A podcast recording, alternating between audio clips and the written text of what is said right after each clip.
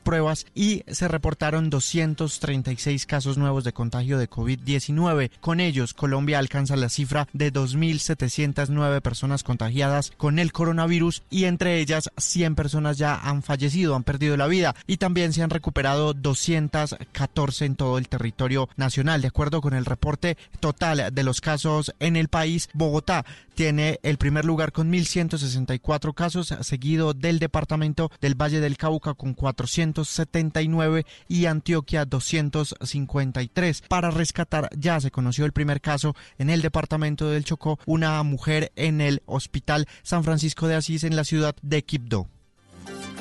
Riel, gracias. Son las 7 en punto. Ampliación de estas y de otras noticias en blurradio.com. Síganos también en Twitter. Estamos como arroba blurradioco. Quédense con la Santa Misa en este domingo de resurrección.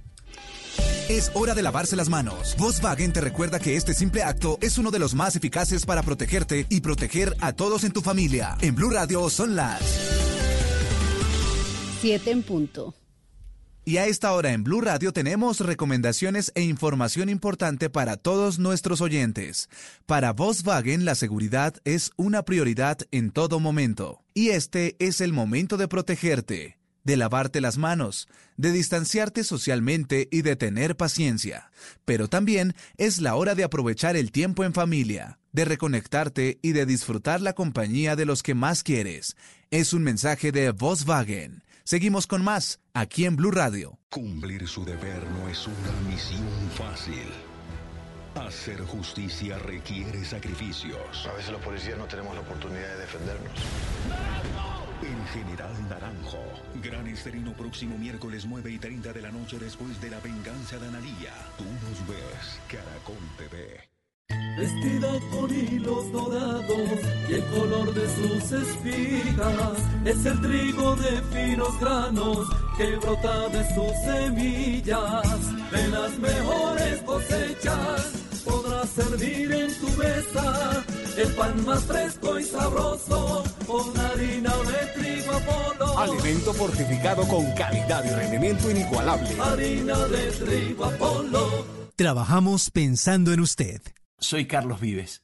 Estamos pasando por una emergencia nacional que requiere el esfuerzo de todos. Quiero sumarte a Colombia Cuida a Colombia, una iniciativa que canalizará la ayuda a aquellos que más lo necesitan. Síguenos por arroba Colombia Cuida Colombia en Facebook e Instagram y arroba Cuida Colombia en Twitter. También puedes inscribirte como aliado, como voluntario o como donante. Vamos Colombia, seamos un país unido para sanar.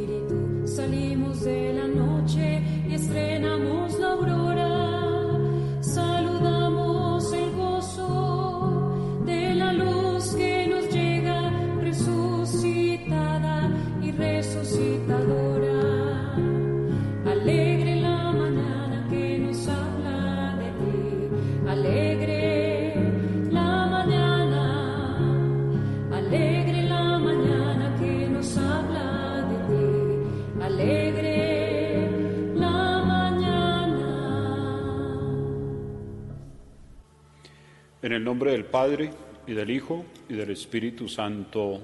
Amén.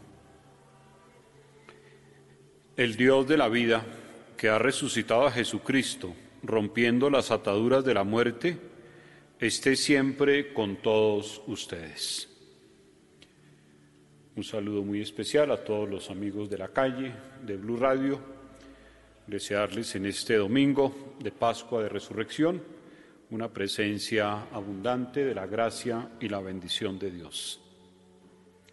Antes de escuchar su palabra y de hacer nuestra comunión espiritual, pidamos al Señor de la Misericordia nos conceda el perdón por nuestros pecados. Yo confieso ante Dios Todopoderoso y ante ustedes, hermanos, que he pecado mucho de pensamiento, palabra, obra y omisión, por mi culpa, por mi culpa, por mi gran culpa. Por eso ruego a Santa María, siempre Virgen, a los ángeles, a los santos y a ustedes, hermanos, que intercedan por mí ante Dios nuestro Señor. Dios Todopoderoso, tenga misericordia de nosotros, perdone nuestros pecados y nos lleve a la vida eterna. Señor, ten piedad. Señor, ten piedad. Cristo, ten piedad. Cristo, ten piedad. Señor, ten piedad. Señor, ten piedad. Oremos. Gloria a Dios en el cielo y en la tierra paz a los hombres que ama el Señor. Por tu inmensa gloria te alabamos, te bendecimos, te adoramos, te glorificamos. Te damos gracias, Señor Dios, Rey Celestial, Dios Padre Todopoderoso, Señor, Hijo único Jesucristo, Señor Dios, Cordero de Dios, Hijo del Padre. Tú que quitas el pecado del mundo, ten piedad de nosotros. Tú que quitas el pecado del mundo, atiende nuestra súplica. Tú que estás sentado a la derecha del Padre, ten piedad de nosotros. Porque solo tú eres santo, solo tú Señor, solo tú Altísimo Jesucristo, con el Espíritu Santo, en la gloria de Dios Padre. Amén. Oremos. Oh Dios, que por medio de tu unigénito vencedor de la muerte, nos abriste en este día las puertas de la eternidad. Conceda a todos los que celebramos su gloriosa resurrección, que por la nueva vida que tu Espíritu nos comunica, lleguemos también nosotros a resucitar a la luz de la vida. Por nuestro Señor Jesucristo, tu Hijo, que vive y reina contigo en la unidad del Espíritu Santo, y es Dios, por los siglos de los siglos. Amén.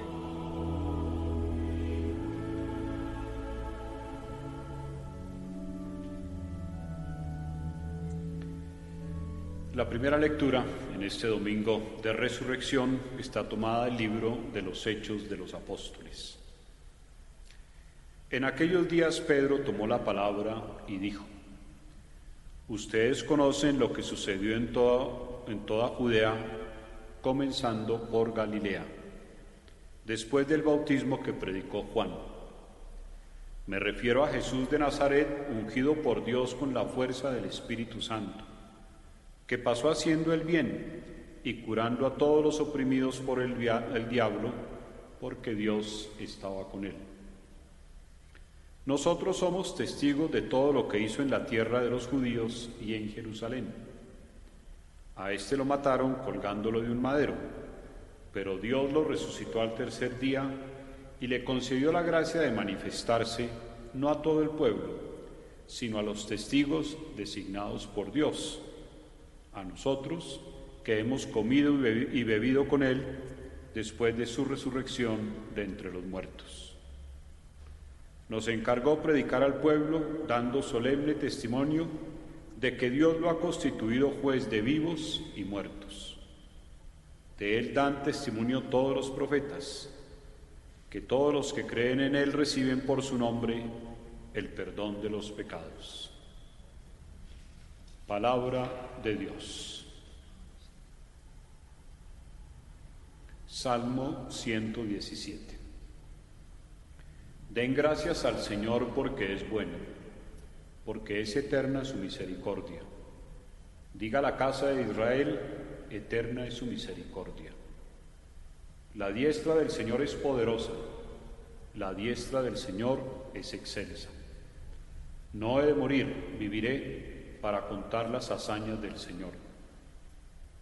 La piedra que desecharon los arquitectos es ahora la piedra angular.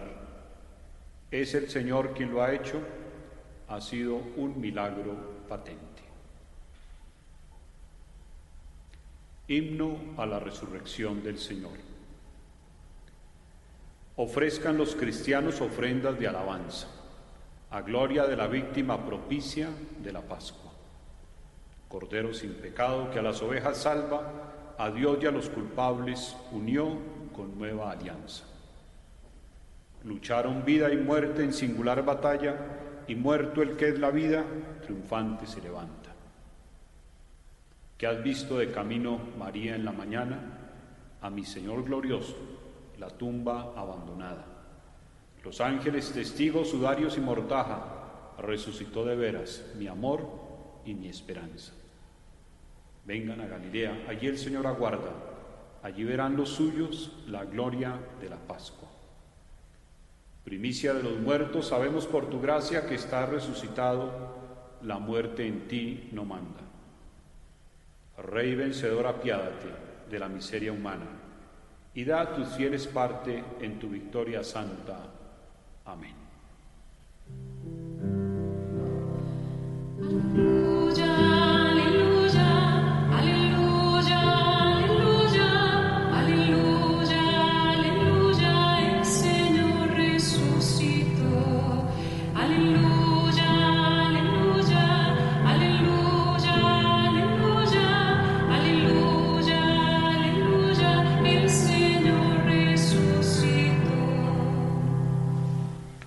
Señor esté con ustedes. Lectura del Santo Evangelio según San Juan.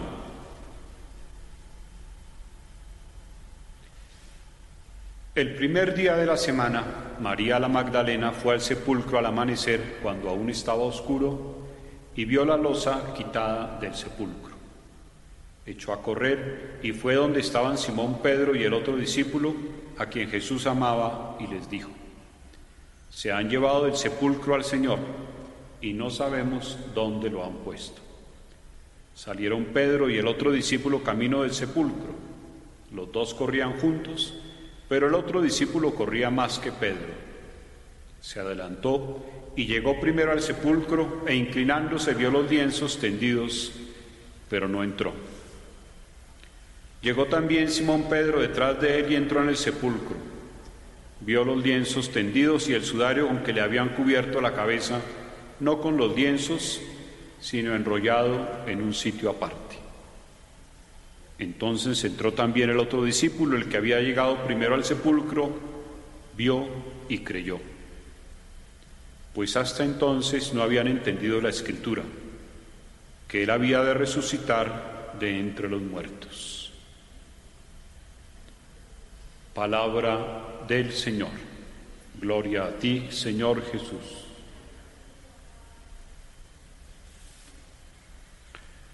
Muy queridos amigos de la calle, de Blue Radio, todas las personas que nos oyen y nos ven. Este domingo, hoy, es el día más importante de nuestra fe en Cristo. Es el día en que fue vencida la muerte con la resurrección. Es el día a donde apuntaba toda la obra de Cristo. Es el día que habían anunciado en el Antiguo Testamento todos los profetas, los patriarcas, los salmos, todos habían anunciado que Dios iba a ser una presencia muy especial, muy diferente muy novedosa en algún momento de la historia. Y dice hoy la primera lectura de los Hechos de los Apóstoles que la cosa comenzó en Galilea, en aquella provincia más bien olvidada, pobre, marginada del país de Jesús. Allá comenzó la cosa, dice el libro. ¿Y qué fue lo que comenzó allá en esa región insignificante del imperio romano. Quisiera yo usar la imagen o dos imágenes del mismo Jesús. Allí comenzó a sembrarse un grano de trigo diferente. Allí comenzó a sembrarse el grano de mostaza que iba a convertirse en un gran árbol donde las aves podrían anidar. Comenzó a sembrarse una historia, un trigo, para obtener de él el pan de la vida, que es Jesucristo, que después va a anunciar que si ese grano de trigo no cae en tierra y muere, queda infecundo, pero si muere, da mucho fruto. Hoy estamos recogiendo el mejor fruto, la resurrección de Él y para todos los bautizados nuestra futura resurrección. Lo que pasó y comenzó en Galilea es que se empezó a oír otra palabra, una palabra realmente de salvación, de restauración, de esperanza. Lo que pasó en Galilea, lo que comenzó en Galilea, es que se comenzaron a ver unos signos diferentes, llenos de misericordia y de amor por todos los seres humanos. Se vieron curaciones, multiplicación de los panes, resurrección de muertos. Lo que pasó en Galilea es que Jesucristo nos dejó ver la verdadera cara de Dios, unos ojos que miran con misericordia, que aman sin pedir nada a cambio, que están siempre dispuestos a buscar nuestra redención.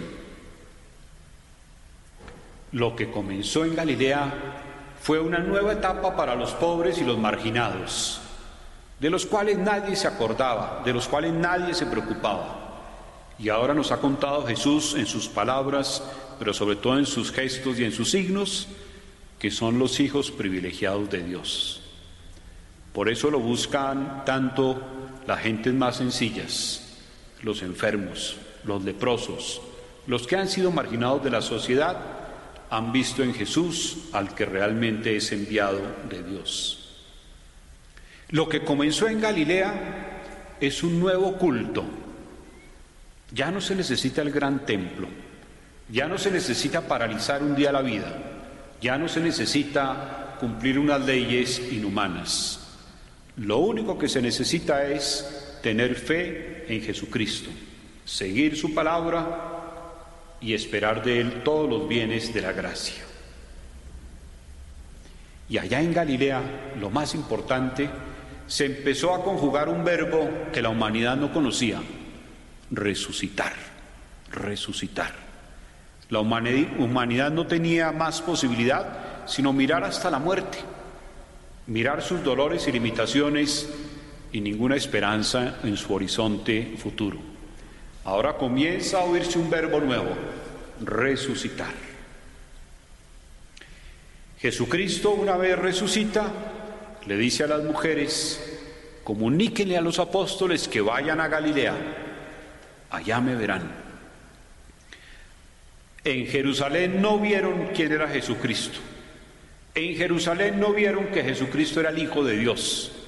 En Jerusalén no vieron la nueva relación con Dios.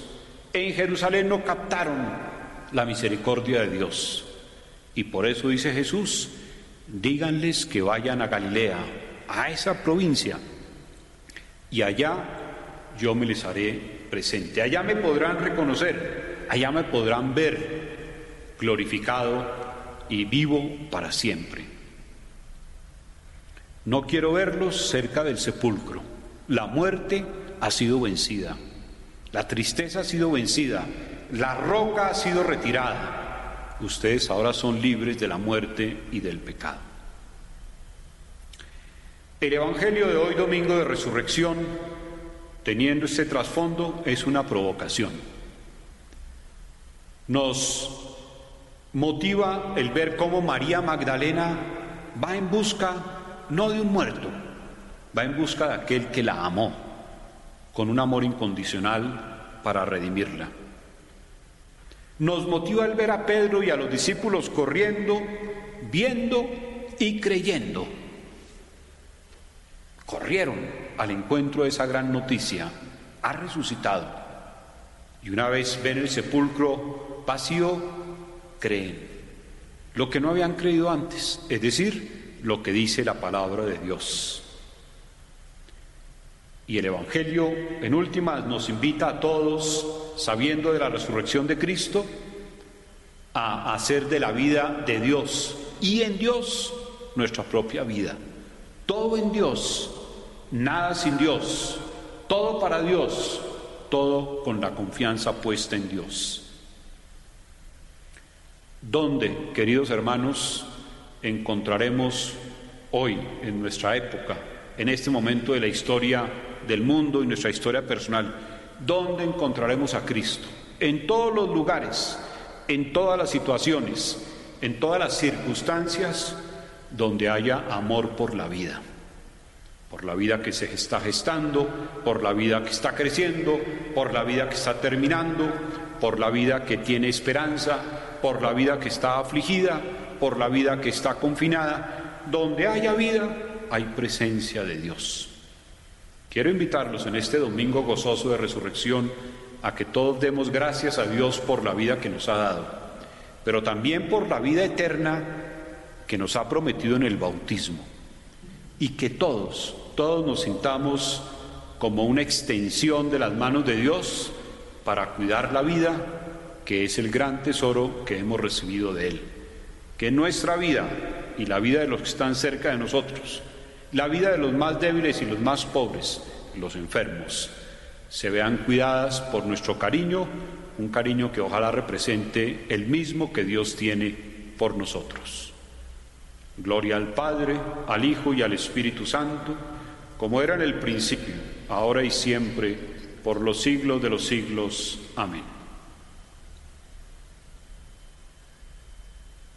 Llenos de fe, pidámosle a Dios por nuestras necesidades, las del mundo, nuestra nación, la Iglesia y las de nuestras familias. Te pedimos, Señor, por toda la humanidad, para que en este momento de dificultad, de pandemia, de confinamiento, todos nos hagamos más fraternos, más solidarios y todos podamos volver a ver la luz y la verdadera vida.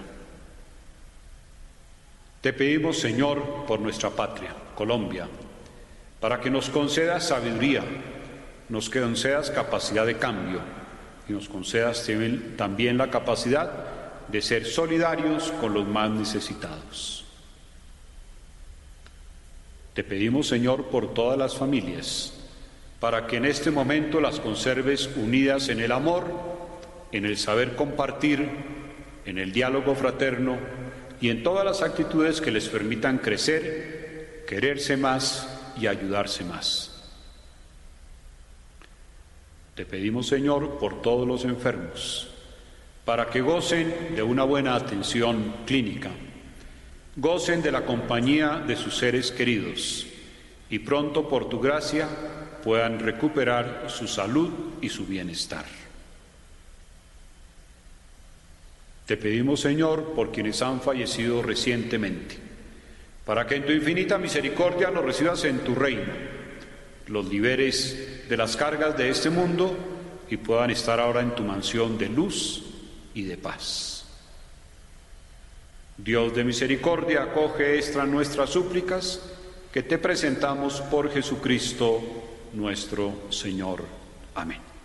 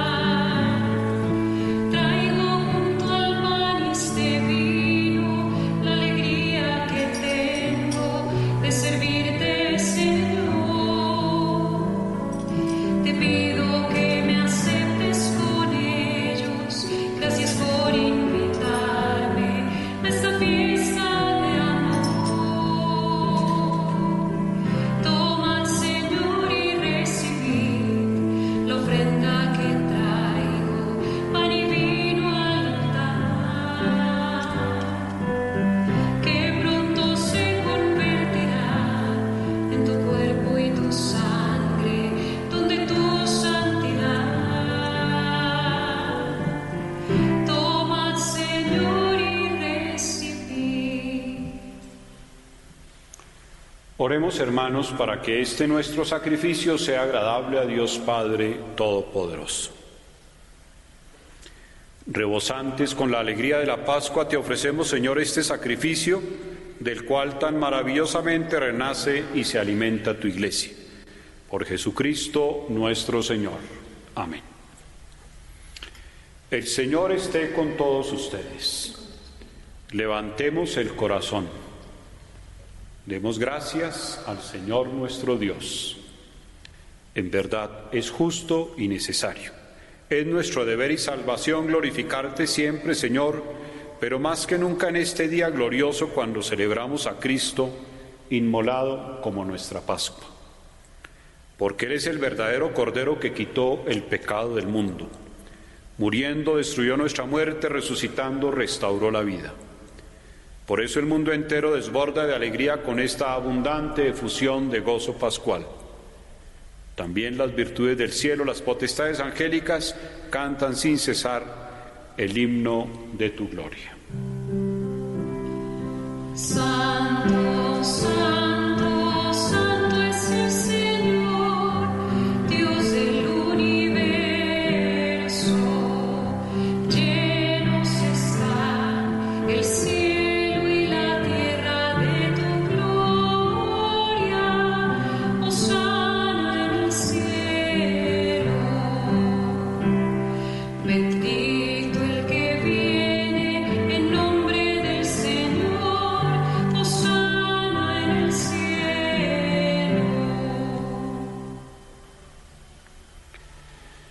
Santo eres, en verdad, Señor, fuente de toda santidad.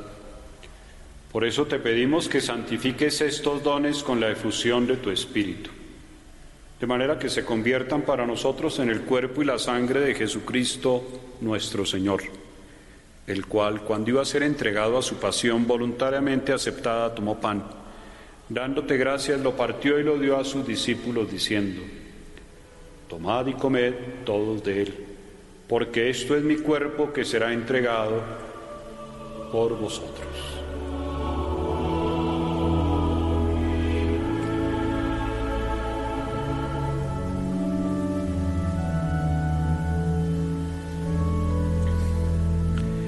Del mismo modo, acabada la cena, tomó el cáliz, dándote gracias de nuevo, lo pasó a sus discípulos diciendo, Tomad y bebed todos de él, porque este es el cáliz de mi sangre, sangre de la alianza nueva y eterna, que será derramada por vosotros y por todos los hombres para el perdón de los pecados. Haced esto en conmemoración mía.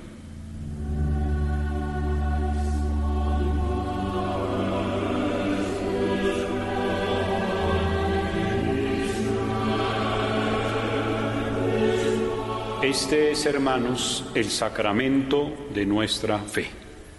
Anunciamos tu muerte, proclamamos tu resurrección. Ven, Señor Jesús. Así pues, Padre, al celebrar ahora el memorial de la muerte y la resurrección de tu Hijo, te ofrecemos el pan de la vida, el cáliz de la salvación, y te damos gracias porque podemos celebrar esta Eucaristía. Te pedimos humildemente que el Espíritu Santo nos conserve siempre unidos a todos los que participamos del cuerpo y la sangre de Cristo. Te pedimos, Señor, por tu iglesia.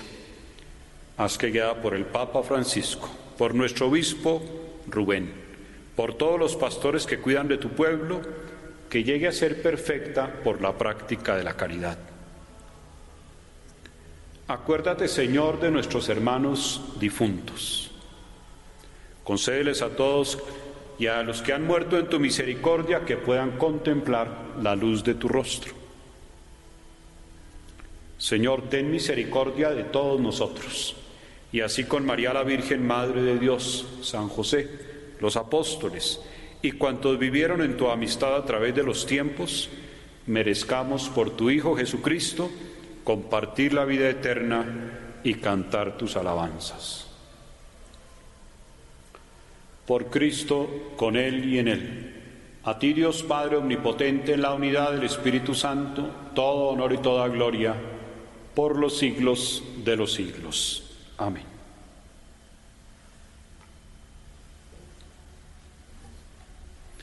Jesucristo, al resucitar, nos ha comunicado su Espíritu. Movidos por ese mismo Espíritu, oremos al Padre Celestial. Padre nuestro, que estás en el cielo, santificado sea tu nombre. Venga a nosotros tu reino. Hágase tu voluntad en la tierra como en el cielo. Dadnos hoy nuestro pan de cada día. Perdona nuestras ofensas como también nosotros perdonamos a los que nos ofenden. No nos dejes caer en la tentación y líbranos del mal.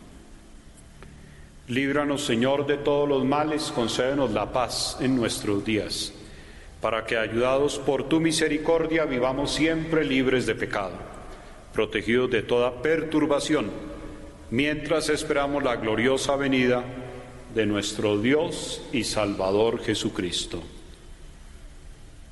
Señor Jesucristo, que dijiste a tus apóstoles, la paz os dejo, mi paz os doy. No tengas en cuenta nuestros pecados, sino la fe de tu iglesia. Y conforme a tu palabra, concédele la paz y la unidad. Tú que vives y reinas por los siglos de los siglos. Amén. Que la paz del Señor Jesucristo esté siempre con todos ustedes.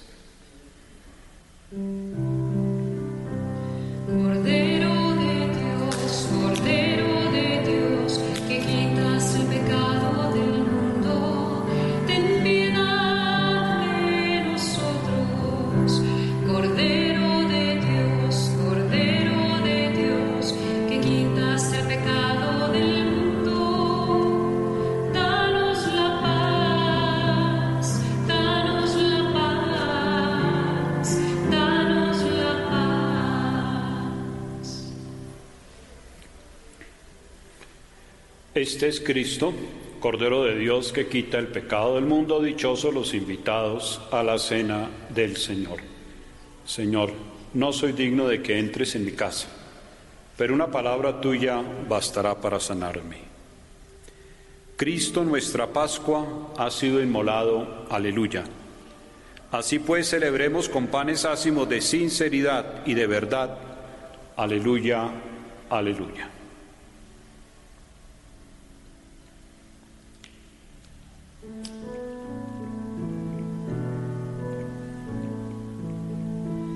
Acerquémonos todos al altar, que es la mesa fraterna del amor, pues siempre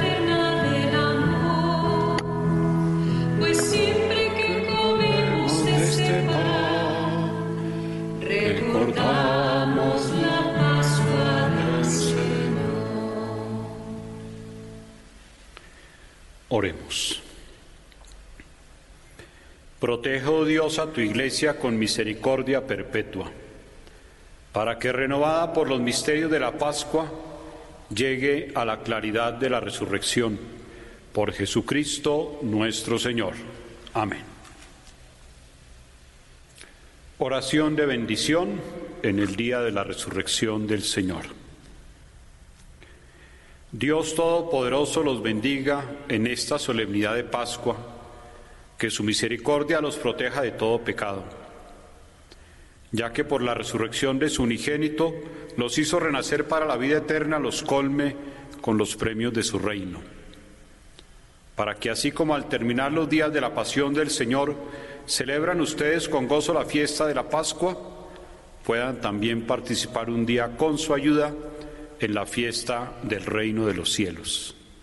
Y la bendición de Dios Todopoderoso, Padre, Hijo y Espíritu Santo descienda sobre ustedes y los acompañe siempre. Sigamos en la paz del Señor. Aleluya, aleluya. Unas felices Pascuas para todos ustedes.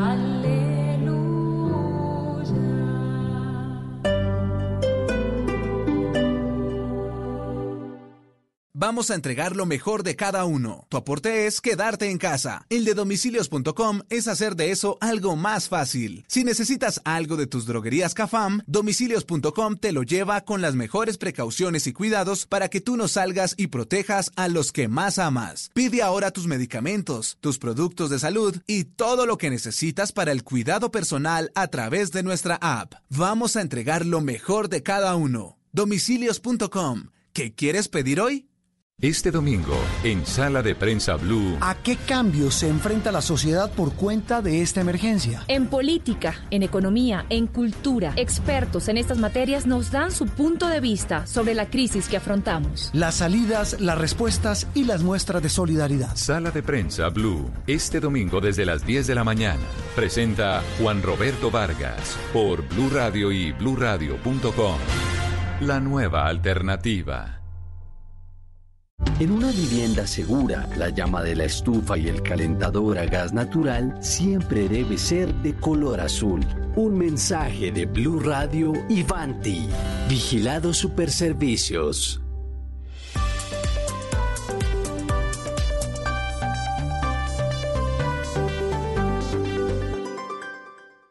Este es un espacio para disfrutar la vida de la manera más cómoda. Has apagado el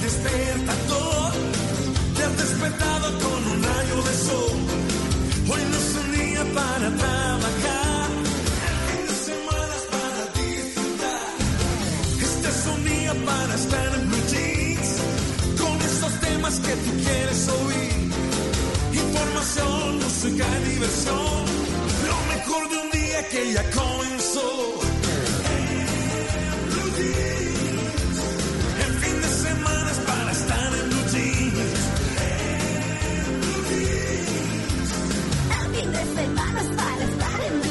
En Blue Jeans, con María Clara Gracia, Mauricio Quintero, Simón Hernández, Malena Estupiñán y un grupo de expertos e invitados especiales para iniciar su fin de semana de una manera más agradable. En Blue Jeans, todo lo que tiene un buen fin de semana, por Blue Radio y bluradio.com, la nueva alternativa.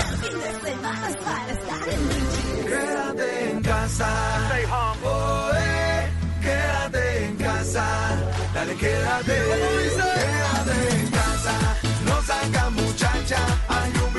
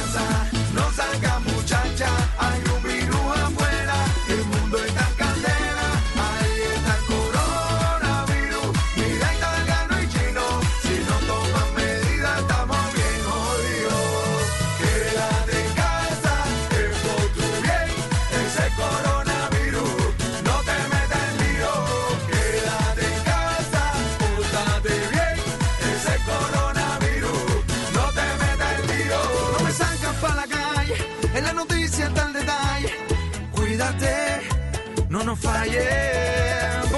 Los líderes son visionarios con poco sentido del miedo y sin idea de las probabilidades en su contra.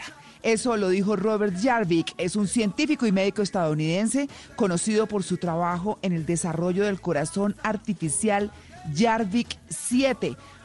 Hoy vamos a hablar de, bueno, de la resurrección de todos. Este es un tema católico, por supuesto, pero es un día de Pascua.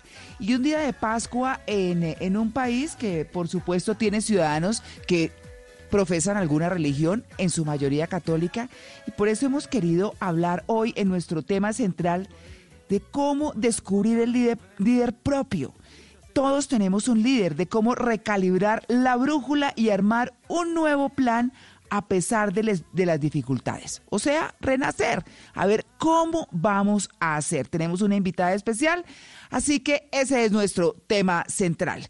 Y bueno, a propósito de todo este tema que les voy a comentar ahora, un artículo espectacular de El País de España, donde habla justamente de los gobiernos centrales en estos momentos de coronavirus. Bueno, Mauro, buenos días. Buenos días, María Clara. Buenos días para todos nuestros queridos oyentes. Y ese tema me encanta. Es como reinventarse. Como también decía en algún pasaje de la Biblia, que una vez Jesús decía que podía destruir su templo y rearmarlo en tres días. Pues uno tiene que estar en esa capacidad y de eso estaremos hablando hoy en En Blue Jeans. Muy bien, Simón, buenos días. María Clara, muy buenos días. Eh, y el tema de hoy me parece interesantísimo. Hay que como lo hace el mismísimo Fénix y bueno, meterle buena energía a todo esto y pensamientos positivos porque también hay que verle el lado bueno a todo esto y hay que reinventarse, hay que proponer nuevas cosas y seguro de esta vamos a salir mucho mejor. Bueno, no, por supuesto. Así que saludo ahora a Malena. Malena, hola. Buenos días. Bueno, lista para reinventarse, para renacer, para pensar en positivo. Bueno, muy bien. Luis Carlos, hola. Hola, hola, muy buenos días a esta mañana de domingo. Me encanta el tema mucho más después del que tuvimos ayer, que fue el de la paciencia, de cómo mantener controlada la tolerancia y demás. Pues después de la paciencia hay que mirar qué vamos a hacer y cómo vamos a salir de esto y el tema del liderazgo me parece buenísimo, así que aquí también estamos. Bueno, listo Luis Carlos. Pues bueno, estamos todos listos. Saludo a mis queridísimos compañeros en el Control Master, Alfredo Perdigón y Eduardo Molano. Y por supuesto a nuestra querida productora, Paola Vega. Estamos en En Blue Jeans. Muy buenos días, bienvenidos. Eres un romántico empedernido. Sabes que por amor haces lo que sea. Incluso cocinar las más ricas pastas. Y traer a tu casa una de las ciudades más románticas del mundo. Donde Romeo y Julieta se amaron por siempre. Sin duda, eres un campeón. Una de las capitales mundiales de la ópera. Para ti, nada es imposible. Apuesto a que eso no se lo esperaba. Pastas Verona. Si sabes de amor, sabes de pasta. Trabajamos pensando en usted. Soy Carlos Vives. Estamos pasando por una emergencia nacional que requiere el esfuerzo de todos. Quiero sumarte a Colombia Cuida a Colombia, una iniciativa que canalizará la ayuda a aquellos que más lo necesitan. Síguenos por arroba Colombia Cuida Colombia en Facebook e Instagram y arroba Cuida Colombia en Twitter. También puedes inscribirte como aliado, como voluntario o como donante. Vamos Colombia, seamos un país unido para sanar. En una columna se puede exaltar, denunciar, apoyar, opinar, compartir, conocer, entender, criticar y ofrecer un nuevo enfoque de lo que pasa en el mundo. Y ahora en Blue Jeans, un columnista nos contó. 7 de la mañana, 44 minutos. Tengo una columna del colombiano, de Jorge Ramos, que se llama Lo que nos enseñan los niños en esta crisis. Pues resulta que Jorge Ramos hace una reflexión con su hija Carlota, ¿no? Con la hija realmente de su hija, que ha vivido toda la vida con ellos. Y dice que acomodó todo su mundo, su mundo de amigos, del colegio, etcétera, a su habitación y que le pareció tan sencillo como difícil. Y dice que los niños tienen una capacidad de, de adaptarse increíble cuando son bien guiados y aunque lleguen momentos de tensión y aunque haya que explicarles por qué no pueden salir y estar con sus amiguitos, están tan preparados para el mundo digital que se acostumbran mucho mejor que los adultos a lo que estamos viviendo. Entonces pueden tener a sus amigos en una laptop, pero también pueden estar al mismo tiempo jugando en el iPad y todo lo pueden hacer al mismo tiempo. Dice que un adulto no lo comprende tan fácil como un niño y que puede ver cómo estas personitas que están ahora naciendo y que son chiquitos, pues tienen un potencial increíble para la ciencia y la tecnología. Dice además que ellos, como son tan pequeños y nacieron ya como seres digitales, se hubieran acostumbrado mucho más rápido a lo que estamos viviendo si en este momento fuesen adultos y que si les llegara a pasar lo mismo, son sobrevivientes de una pandemia y actuarían muchísimo más rápido y de manera científica, de manera inmediata, sin ponerse con complicaciones. Entonces me parece muy linda esta reflexión porque sí debemos pensar en los niños que están aceptando esto, que se frustran como niños, pero que además son una nueva generación que entendió cómo es vivir de manera digital y que ahora pues lo está abrazando desde su casa y tiene muchísimas más competencias digitales para aceptarlo y para estar en contacto con sus amigos. De hecho dice que la lista de mejores amigos de Carlota, de su hija, es muchísimo más grande que la lista de él y la facilidad para conectarse con el mundo exterior desde lo digital es muchísimo más rápida y entiende de manera precisa cómo debe conectarse con el mundo exterior. Valena, eso me parece buenísimo y además es sumamente lógico porque, bueno, el hecho de ser nativo digital no quiere decir que si tener una edad y ya estar inmerso en todo este tema digital, pero sí siento que, claro, para los más jóvenes y para los niños es mucho más fácil porque las dinámicas de juego, de contacto, de amistades han cambiado, como lo dice Jorge Ramos ahí, y yo creo que también es como una invitación al cambio de la vida de los adultos, ¿no? De adaptarnos también como a esos nuevos formatos digitales, nos hace falta la realidad, el cafecito, el contacto mm. físico, pero también es chévere acercarse digitalmente y a, y Sí, claro, está bien. Sí, está bien. Que, yo, yo creo que, que, que la niña que menciona Jorge Ramos debe ser como la nieta, ¿o no? No, por Dios. Pero, Jorge Ramos. No, no, no. Es la hija de la pareja, es la hija de la pareja. Mm, ya. Sí, sí, sí, sí, sí. Es que Jorge Ramos tiene sus añetes, ¿no? Sí, pero está intacto. Jorge Ramos tiene 62. ¿Por eso? Está intacto. Bueno, pero me parece buenísimo, ah, me parece buenísimo lo que dice, pero además porque no, no solo lo ve desde un lado, sino desde los dos lados. Por supuesto que los niños se frustran, está bien, sí, hay que enseñarles que esto es diferente, sí, que el confinamiento debe respetarse, etcétera. Pero al mismo tiempo lo aceptan de una manera mucho más linda e inocente que los adultos, ¿no? Entonces es muy bueno ver cómo, cómo, a un niño hay que explicarle que no puede estar con sus amiguitos, etcétera, pero se adapta fácilmente por la tecnología y a la tecnología. Además, pues sí dice que le da, le da un miedo de que ya le parezca normal que no haya contacto físico y que pueda acostumbrarse un niño a eso, pero es lo que estamos pasando, ¿no? Y tal vez los niños como se adaptan tan fácilmente después entenderán que simplemente fue una época que tuvimos que pasar. Bueno, muy bien.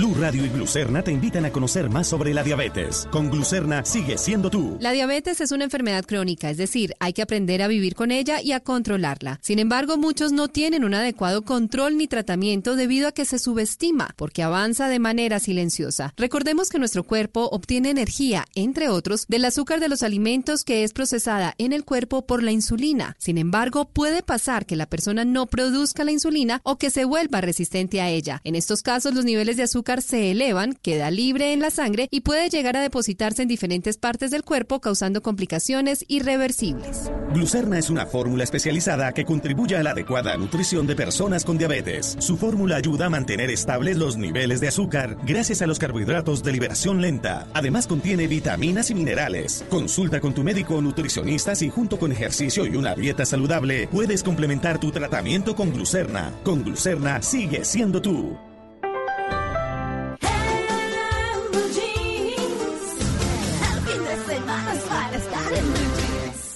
7 de la mañana, 50 minutos, y a esta hora les digo que yo no soy filósofo, ni pensador, ni mucho menos intelectual metafísico, pero siempre me ando preguntando, ¿por qué será que...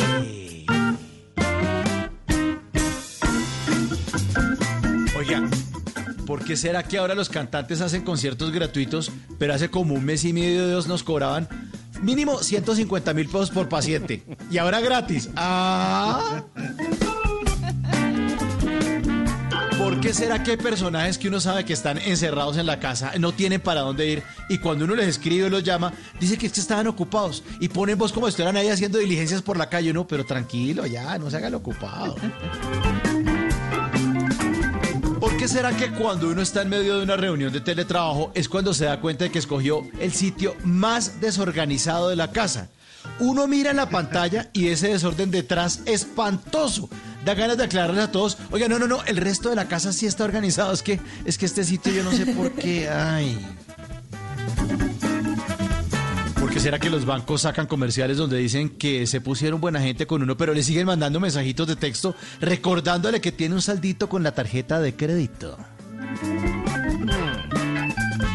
¿Por qué será que ya nos cantaron la segunda temporada de la cuarentena y ni siquiera nos han preguntado si estábamos a gusto con los del elenco de la primera temporada? ¿Por qué será que pagamos cuota del carro, seguro, impuesto rodamiento, pero para salir a la calle solo podemos movernos con el carrito de dos ruedas, sí, el de echar el mercado? ¿Por qué será que uno corrió el 31 de diciembre con una maleta por todo el barrio y ahora no puede ni siquiera ir al depósito por la maleta a buscarla? No, no puede salir de la casa. Y este último, ¿Por qué será que la sociedad lo presiona a uno para que salga de esta cuarentena con un libro escrito, un nuevo emprendimiento o con un nuevo idioma aprendido? Ah. Mientras busco mi libro, porque estoy aprendiendo a hablar italiano, mejor dicho, mientras cerchero el mío libro porque estoy imparando a hablar italiano, me seguiré preguntando ¿por qué será que?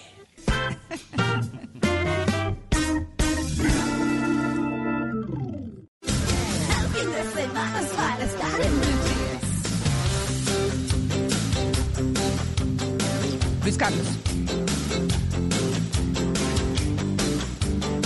Y a las 7 y 52 de la mañana, miren lo que me encontré. Pues me encontré que Bruce Willis está pasando la cuarentena con Demi Moore. Pero no solo eso, está con Demi Moore. Eh, pero póngale Luis cuidado a Carlos. esto porque es que, sí, acá estamos. No, no, Luis Carlos, yo lo había saludado. Ay, sí, señora, por supuesto. Ay, yo quedé preocupada. Yo dije, ¿será que.? No, mentira, Luis Carlos. Pero el enredo está buenísimo. ¿Cómo es? No, pero póngale cuidado que es que, hay- como dice eh, Carlos Mario Aguirre, el del Águila Descalza, eh, Ave María, hay gente muy civilizada y muy... no, ay, Ave María. Resulta que Bruce Willis está pasando la cuarentena con su ex esposa, con Demi Moore, con sus tres hijas, las que tuvo con ella, pero además de eso con su actual esposa, con Emma Ah, Henning, no jodas. y con sus otras dos hijas y con un novio de las hijas. No, no, no, no, o sea, tienen que estar en una casota, hay como ocho personas en esa casa y además de eso salió Bruce Willis rapándole la cabeza la a casa. Talula. Oigan, No, no, oigan. no, pues deben no, tener no, 82 habitaciones. Ahí el, que hace Sí. falta es Juan Carlos Solarte. Sí, más o menos, más o menos. Miren la cuenta, Bruce Willis, Demi Moore, las tres hijas que tuvo con ella, la actual esposa, sus otras dos hijas y el novio de una de las hijas. No, yo no me imagino, pues por lo menos deben estar jugando parques muy divertidos. Eso fue lo que Muy me bien. encontré.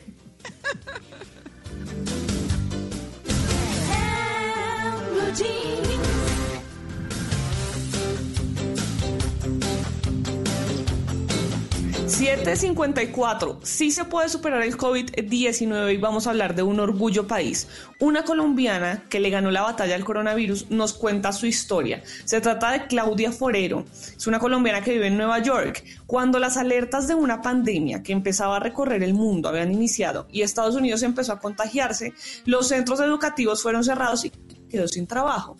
Ya tenía síntomas que coincidían con los descritos acerca del virus que estaba invadiendo a todo el mundo, fuerte dolor de garganta, de cabeza, tos, debilidad. Le hicieron algunos exámenes y le recomendaron descansar y tomar fluidos. No le hicieron la prueba para determinar si estaba contagiada y le intentaron controlar los síntomas. Unos días después a su esposo le empezaron los síntomas, le hicieron la prueba para determinar si tenía COVID-19, pues era considerado un paciente de alto riesgo, le hicieron también la prueba a ella, llegaron los resultados de las pruebas y los dos habían salido positivos para coronavirus. Claudia Forero. Los síntomas como el dolor de garganta y cabeza eran muy fuertes, ah, mucha debilidad y fiebre aunque era baja, pero al tenerla durante semanas el organismo se deshidrata y descompensa. El tener los síntomas del virus más temido es terrorífico. Saber que lo tienes dentro de tu organismo y que es una lucha de tu sistema inmunológico contra un virus agresivo y que no sabes a ciencia cierta quién va a ganar esa batalla en tu interior, produce mucho miedo, lo que hace que se agraven los síntomas, pues se debilita aún más el sistema inmunológico. Y es un proceso de día a día, hubo días y noches de pánico. No se sabe qué va a pasar el día siguiente con los síntomas que se sienten. Los días pasaron, los dos llenos de temor, pero poco a poco ese temor y los síntomas fueron disminuyendo. Claudia y su esposo lucharon juntos, se recuperaron y ahora esperan poder ayudar a otros con su experiencia, contando qué fue lo que sucedió, cómo son los síntomas y cómo las personas que en este momento no tienen el virus deben cuidarse. ¿Qué aprendieron luego de haber superado el virus que tienen vilo al mundo? Claudia Forero. Después de esta experiencia aprende uno a valorar muchas cosas, la vida misma. No sabemos cuándo nos toca el turno, pero cuando se está viviendo esta experiencia, uno siente la muerte más cerca que nunca. Aprendí a confiar más en Dios, pues es el único que puede salvarnos. Les recomiendo a todos aquellos que subestiman el virus, que así como el viento es invisible y no lo podemos controlar, así mismo es este virus que está cobrando muchas vidas. La única manera de evitar el contagio es aislándose, quedándose en casa se minimiza la expansión de este virus. El virus entra cuando alguien lo transporta y no se tienen las precauciones necesarias. Llegó la hora de no pensar solo en uno mismo, sino en los demás. Que Dios nos proteja a todos. Quedémonos en casa, evitemos el contagio, evitemos más muertes. Claudia y su esposo son una prueba de que es posible superar el COVID-19, pero es bastante difícil. Es por esto que Claudia y su esposo son un orgullo país. Quién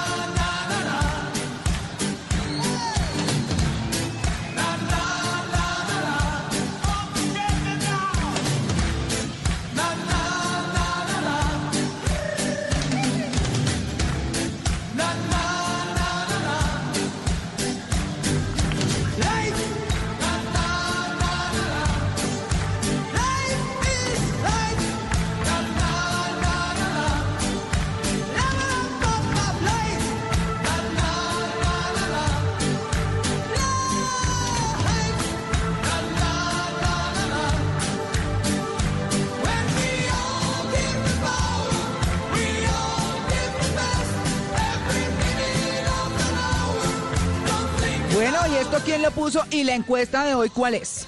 María Clara, esta canción la propuse yo, se llama Life is Life, porque hay que disfrutarse la vida, vivir es vida, disfrutarse cada momento, especialmente el presente, hay que tomar un poquito de lo que nos queda en el pasado, pero disfrutarnos lo que pasa aquí mismo, hoy y ahora. Entonces, bueno, les quise hacer esta propuesta austriaca que se llama Opus de una banda austriaca que se llama Opus, porque hay que disfrutarse la vida, hay que no solo reiniciarla, pero disfrutarse lo que se está haciendo. Y aprovecho para darle un feliz cumpleaños a mi madre, que cumple años el día de hoy y que se disfrute su vida. Chévere. ¡Ay, muy bien! Claro. ¡Feliz cumpleaños! ¡Feliz cumpleaños! muy bien. cumpleaños para ella. Bueno, y, y la pregunta que tenía Mauricio por ahí apuntada. Sí, para que nuestros oyentes hagan parte de Blue Jeans, esta es la pregunta. Vamos a poner una encuesta en nuestra cuenta de Blue Radio en Twitter. ¿Cuál es el órgano primordial para renacer? ¿El cerebro o el corazón? A propósito del tema de hoy, renacer. ¿Cuál es el órgano primordial para renacer? ¿El cerebro o el corazón? Ahí están las opciones. A, el cerebro, B, el corazón. Ustedes deciden. Bueno, pues listo. Nos vamos con esa musiquita y ya regresamos. Estamos en el Blue Jeans de Blue Radio.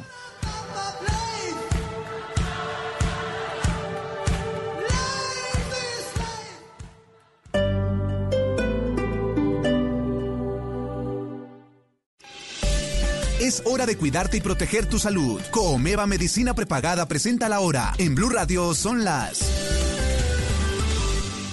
8 en punto de la mañana en Blue Radio. Porque tu vida y la de tu familia valen oro, asegura tu bienestar con Comeva Medicina Prepagada. Te ofrecemos completos planes de salud en el momento que los necesites. Contamos con canales virtuales para que no tengas que salir de casa. Consultas ilimitadas con los más de 6.000 profesionales de la salud a tu disposición. Y te brindamos póliza de medicamentos poshospitalarios y por cirugía ambulatoria para acompañarte en todo momento. Afíliate en coomeva.medicina-prepagada.com. Coomeva Medicina Prepagada. Somos mucho más que planes de salud. Aplican condiciones. Vigilado Supersalud. Hangouts, Zoom, Teams. Ahora está de moda reunirse virtualmente. Pero ¿cómo hace de falta una reunión entre amigos para una buena tardeada? Por eso vamos a reunirnos en Blue Radio para La Tardeada. Una reunión para conversar, compartir y volvernos a encontrar. Reunámonos esta tarde en Blue Radio para La Tardeada con Juana Uribe, Juan Esteban San Pedro, Juan Esteban Costaín, Hernando Paniagua, Dago García y Jorge Alfredo Vargas. De 5 a 7 de la tarde, Blue Radio, la nueva alternativa.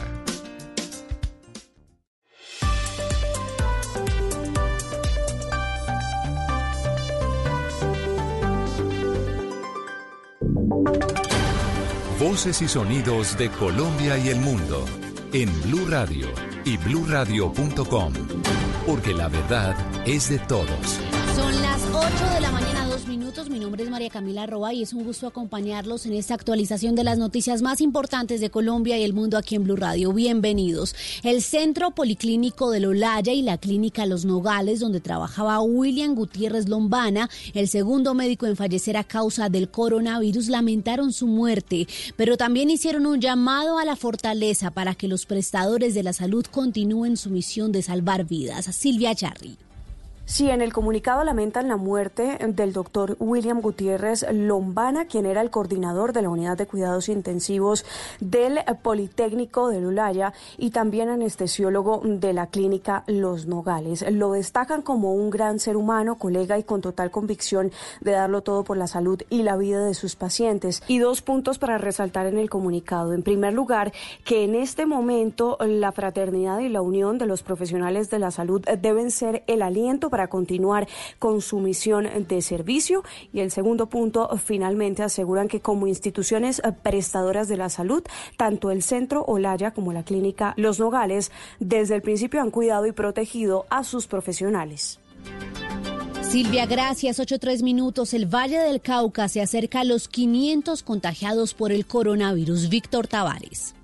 Hola, buenos días. Y es que mire, de los 479 casos reportados en el Valle del Cauca hasta el momento, 379 están en Cali y durante los últimos días se han incrementado notoriamente los casos. En el más reciente fueron 61 nuevos reportes para esta región. Lo que dice la secretaria de Salud de Cali, Millerlandi Torres, es que el aumento en los casos positivos obedece al represamiento de las pruebas que tiene el Instituto Nacional de Salud. En los últimos cuatro días hemos recibido más de 100 casos positivos. Esto puede deberse al represamiento que tenemos en el número de muestras. Hemos tomado en la ciudad de Cali más de 4.500 muestras y tenemos represadas alrededor de 1.800. De los 479 casos de coronavirus en el Valle del Cauca, 99 están hospitalizados y 25 en unidades de cuidados intensivos de diferentes centros asistenciales. Víctor, gracias. El Laboratorio de Salud Pública de Nariño reportó cinco nuevos casos positivos de COVID-19 todos son importados. Jairo Niño.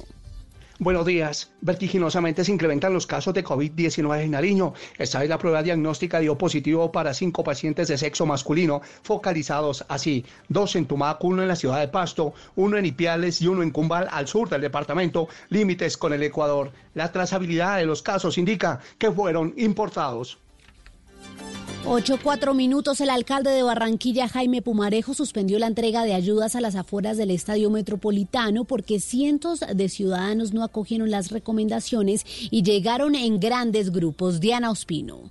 Pensando en mantener el aislamiento preventivo obligatorio para evitar más contagios por COVID-19, la alcaldía de Barranquilla canceló la entrega de auxilios alimentarios que estaban programada para este domingo en el Estadio Metropolitano. Esto luego de que ayer se presentara una gran aglomeración de ciudadanos que llegaron desde muy temprano a buscar sus mercados, pese a haber sido citados por número de cédula y en horarios distintos. Así lo detalló el alcalde Jaime Pumarejo. Muchos de las personas citadas llegaron tres o cuatro horas antes de lo que estaban citadas. Y algunos llegaron inclusive sin haber sido citados, lo cual ponía en riesgo la salud de ellos y la salud de todos los barranquilleros. Es por eso que hemos decidido cancelar esta metodología. La alcaldía informó que a partir de este lunes se reanudarán las entregas de auxilios casa a casa en barrios y sectores que han sido priorizados.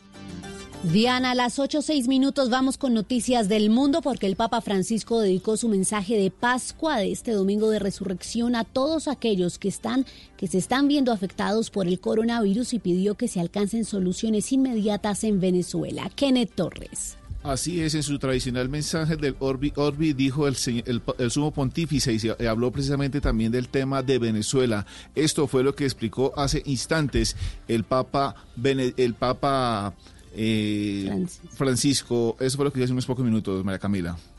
Permetta Venezuela di giungere a soluzioni concrete e. Pidió que se permita alcanzar soluciones prácticas e inmediatas en Venezuela, orientadas a facilitar la ayuda internacional a la población que sufre a causa de la grave coyuntura política y socioeconómica y sanitaria. Recordó también, por otro lado, que no es tiempo de divisiones y reiteró un llamado a, para que se produzca un alto al fuego global e inmediato en todos los rincones del mundo como han sucedido, como lo ha pedido hace pocos minutos también el secretario general de la ONU, Antonio Guterres, desde el interior de la Basílica de San Pedro y no asomado el balcón de la logia central como es habitual, ya que la plaza está cerrada por las medidas de emergencia ante la pandemia del coronavirus. Después impartió desde allí la tradicional bendición de Urbi et Orbi, que concede la indulgencia plenaria a todos los que siguen por los medios de comunicación esta Eucaristía, María Camila. Kennedy, en Estados Unidos, donde se registra este domingo de resurrección más de 20 mil muertes por coronavirus, el presidente Donald Trump envió a sus ciudadanos un mensaje de Pascua en el que asegura que pronto, como cristianos, podrán celebrar en sus iglesias la resurrección de Jesús y abrazar a sus seres queridos. Hoy dijo, estamos separados para luchar contra la pandemia. Escuchemos.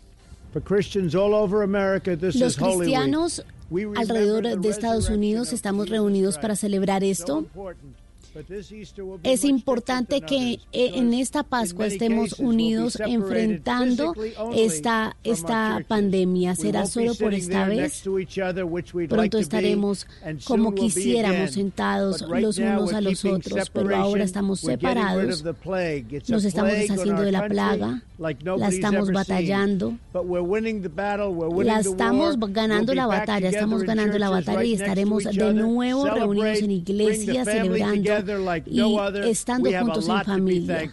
Tenemos mucho para agradecer. Felices Pascuas a todos, dijo el presidente Donald Trump. Y en deportes, el salario de Radamel Falcao García no se verá perjudicado por las medidas adoptadas por el Galatasaray para afrontar la crisis financiera que padece el fútbol precisamente por el coronavirus. Cristian Marín. María Camila con los buenos días. Finalmente, el grande de Turquía, el Galatasaray, no tendrá que reducir salarios. Esa fue una alternativa que se estuvo analizando para amortiguar la situación financiera que se puede provocar debido a la expansión del coronavirus y al parón futbolístico que se ha presentado en gran parte del mundo. Radamel Falcao García llegó a una negociación. El colombiano renunció al bono que tiene su contrato por objetivos cumplidos. El monto del bonus asciende a 1.5 millones de euros. Recordemos que el Tigre de Santa Marta se ha convertido en el jugador mejor pago del equipo de Estambul. Gana por temporada 7 millones de euros. Lo sigue Sofian Fegouli con 3.8 y Fernando Muslera que aparece con 3.5 millones de euros. Las directivas del Galatasaray vieron viable continuar cancelando los salarios tanto del plantel deportivo como del plantel administrativo. Cristian Marín, Blue Radio. Noticias contra reloj en Blue Radio. 8, 9 minutos, la noticia en desarrollo. El primer ministro británico Boris Johnson salió hoy del hospital londinense donde estaba internado desde, desde hace una semana por el coronavirus, anunció Downing Street. La cifra, el coronavirus ya ha provocado la muerte de al menos 109.307 personas desde que apareció en diciembre. Y quedamos atentos al, al Servicio Geológico Colombiano que reportó un sismo sobre las 7 y media de la mañana con epicentro en Río Sucio, Chocó, de 5 grados de magnitud y profundidad menor a 30 kilómetros, es decir, superficial. Hasta ahora no hay reportes de las autoridades de afectaciones, pero habitantes del Valle de Aburrá aseguran que sintieron este temblor. Muy bien, es todo en noticias, ampliación de estas y de otras informaciones en blurradio.com. Pueden seguirnos en Twitter, estamos como arroba blurradioco. No olviden descargar en sus teléfonos Corona App para estar actualizados sobre el avance de la pandemia en nuestro país. Quédense con En Blue Jeans.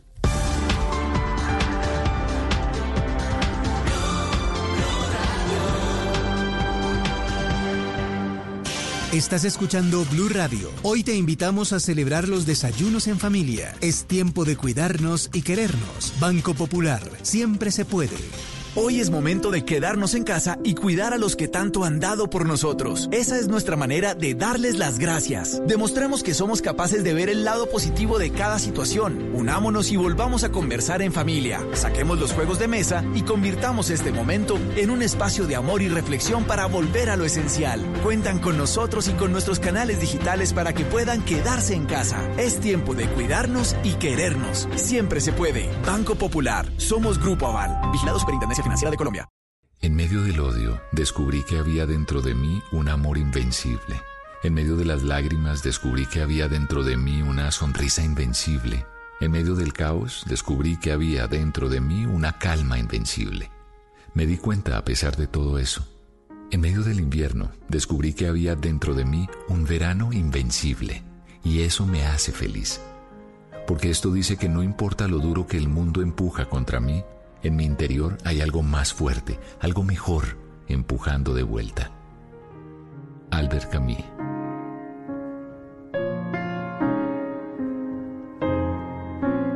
Blue Radio, la nueva alternativa.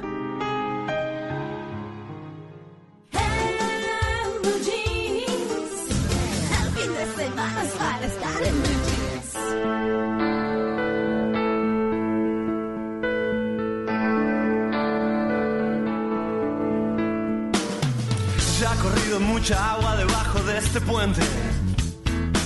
Me ha sobrado y me ha faltado inspiración. Puede ser que suene muy desafinado. Es que me desafina el corazón. Ah, vamos hoy a levantar la copa del amigo. Necesito estar lo más cerca que pueda de ti y fundirme con tu espíritu divino se puede ser feliz. Oh, times are changing. Times are changing. Oh, times are still changing. Oh, they're changing for me. A todos algo ya nos ha golpeado duro. Y vimos algo tras el velo del amor. Pero es que ya no soy tan chico ni tan puro. Que hasta me parece ingenuo el rock and roll. Ah, he perdido y he encontrado mi cabeza. Despertándome en el charco de la sangre del mezcal. Con la cara un poco más desfigurada.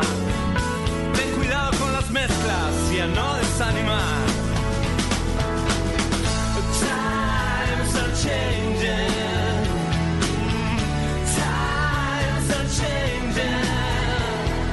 Bueno, ¿y esto?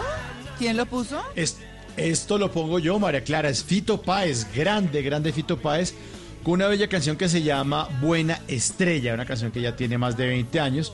Para hoy que estamos hablando de renacer. Fíjese lo que dice la canción. Es genial por fin haber tocado fondo porque ya no se puede bajar mucho más. ¿Ves ese hilo de luz que está allá arriba? Es tu buena estrella, te protegerá.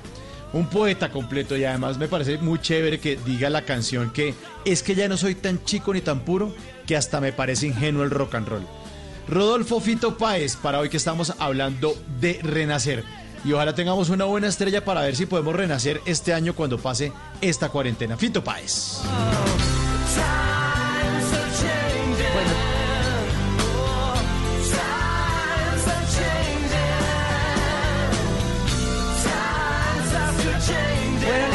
Mauro, ¿qué les estamos preguntando hoy a nuestros oyentes? A nuestros oyentes le estamos preguntando cuál es el órgano primordial para renacer, el cerebro o el corazón. Ahí está puesta nuestra encuesta en la cuenta de Blue Radio en eh, Twitter para que ustedes hagan parte de Blue Jeans y la vayan respondiendo. Vamos a leer los resultados de aquí hasta que se acabe el programa, de aquí hasta las 10 de la mañana. Entonces, ahí les fijamos la encuesta para que la vayan respondiendo. La repito.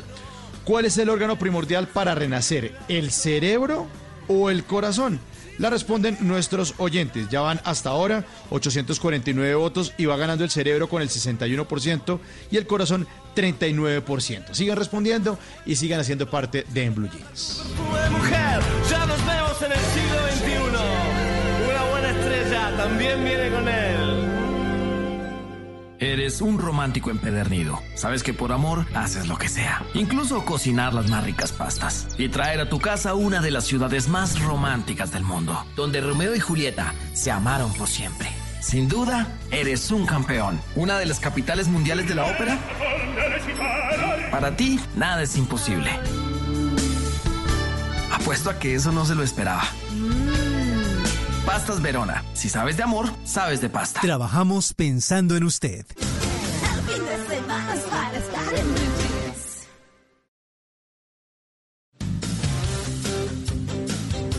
Bueno, muy bien, vamos a hablar de nuestro tema central, cómo descubrir el líder propio.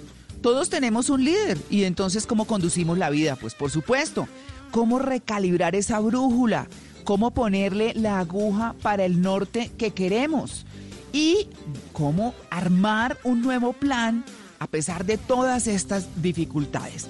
Es el foco, ponerle otra energía, pensar en qué vamos a sacar de ventaja de esta situación. Hemos invitado a Silvia Ramírez, amiga de esta casa, consultora de felicidad y personal branding y personal branding, eh, marca personal, mejor dicho. Es abogada de la Universidad del Rosario y ha realizado estudios de posgrado en programación neurolingüística e inteligencia, coaching y estrategias de aprendizaje, en fin, y toda una campeona, una de las más escuchadas en América Latina. Silvia, buenos días.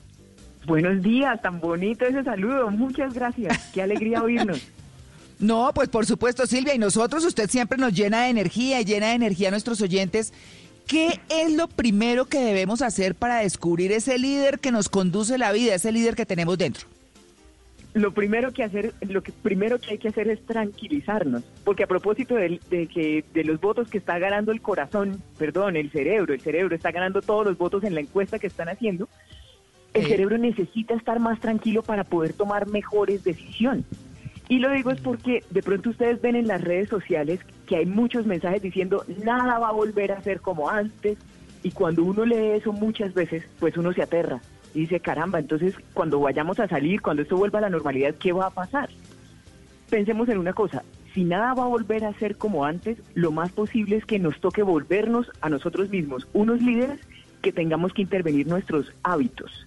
Entonces, entendiendo eso, para poder hacer de nosotros líderes, me gustaría que pensemos un momentico en las cosas que tenemos que dejar de hacer desde ahora mismo, aprovechando el confinamiento. O sea, cuando uno está ahí en la casa, tiene tiempo para pensar, por ejemplo, primero, en que de ahora en adelante hay que dejar de gastar tiempo en la gente equivocada. ¿Se han visto? Por ejemplo, uno puede que esté asociado en su empresa, en su emprendimiento, con gente que no aporta valor, con gente que está ahí solo recostada. De ahora en adelante, cancelados otra gente que no hay que gastarle más tiempo, esos amigos y familiares que todo el tiempo lo desaniman a uno o que lo desprecian o que le dicen que a uno todo le va a salir mal. Por más que uno los quiera, toca ponerlos en pausa, hay que guardar una distancia.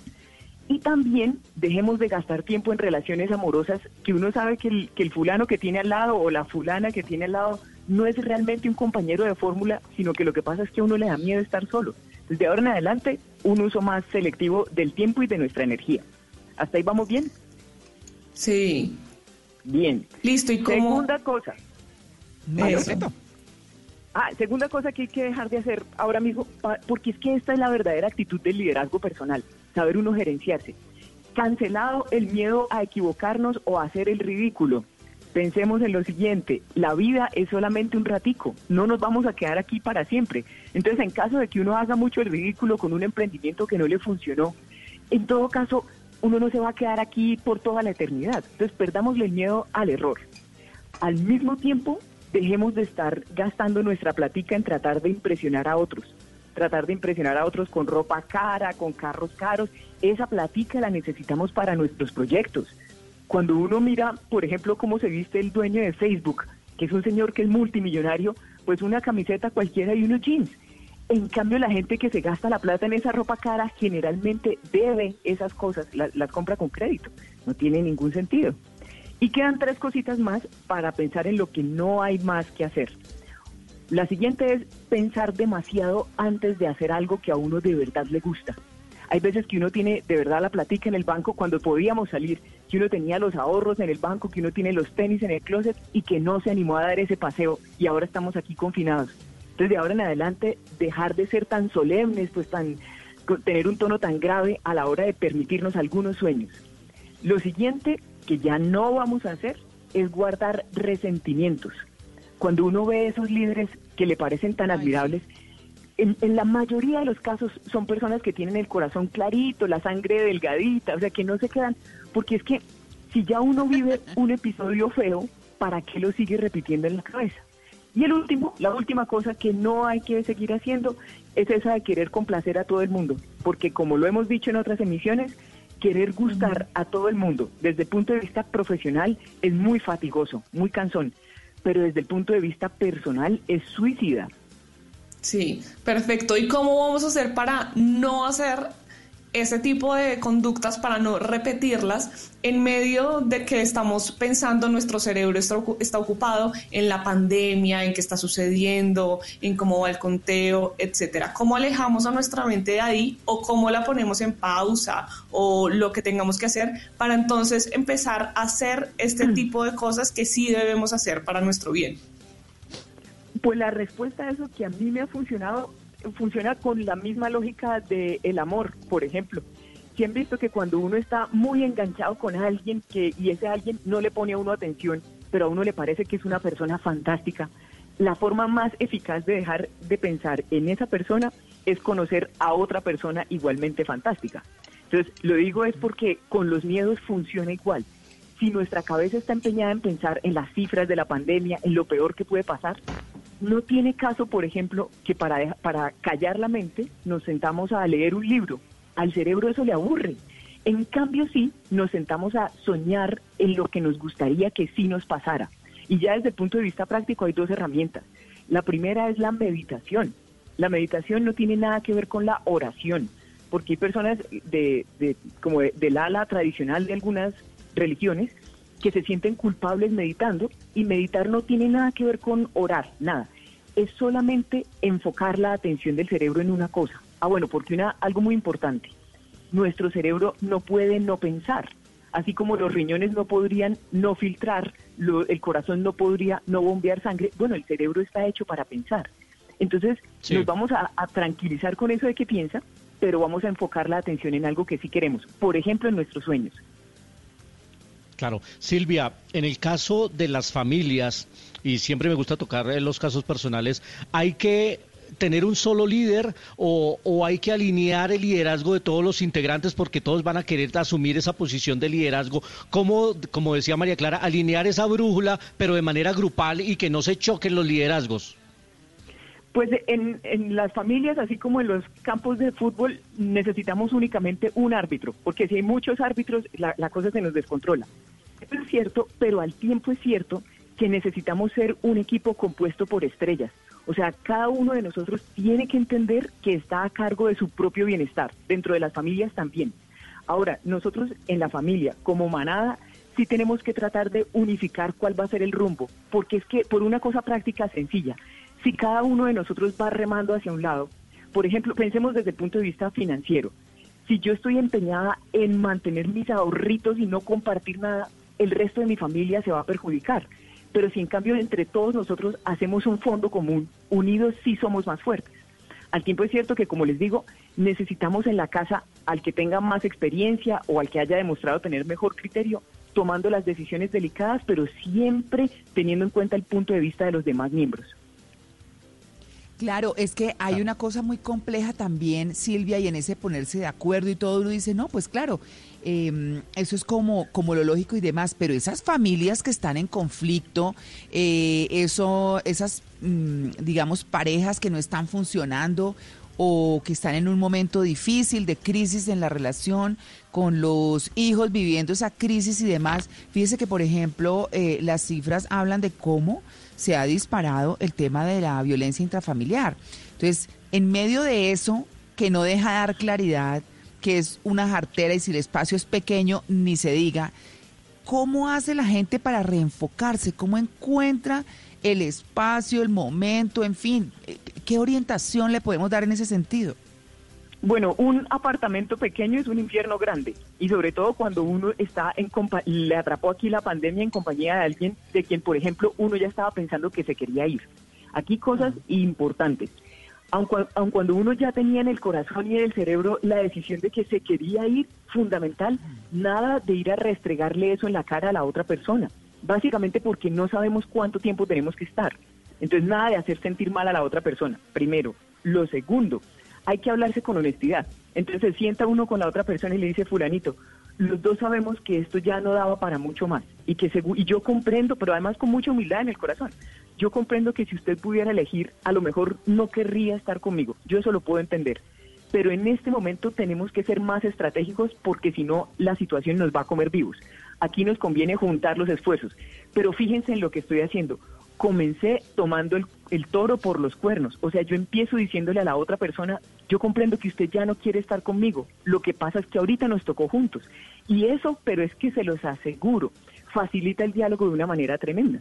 Ahora, para empezar uno a pensar, entonces, en, en qué, en, para dónde va a seguir ahora, para mi gusto hay que tener, primero, mucha honestidad.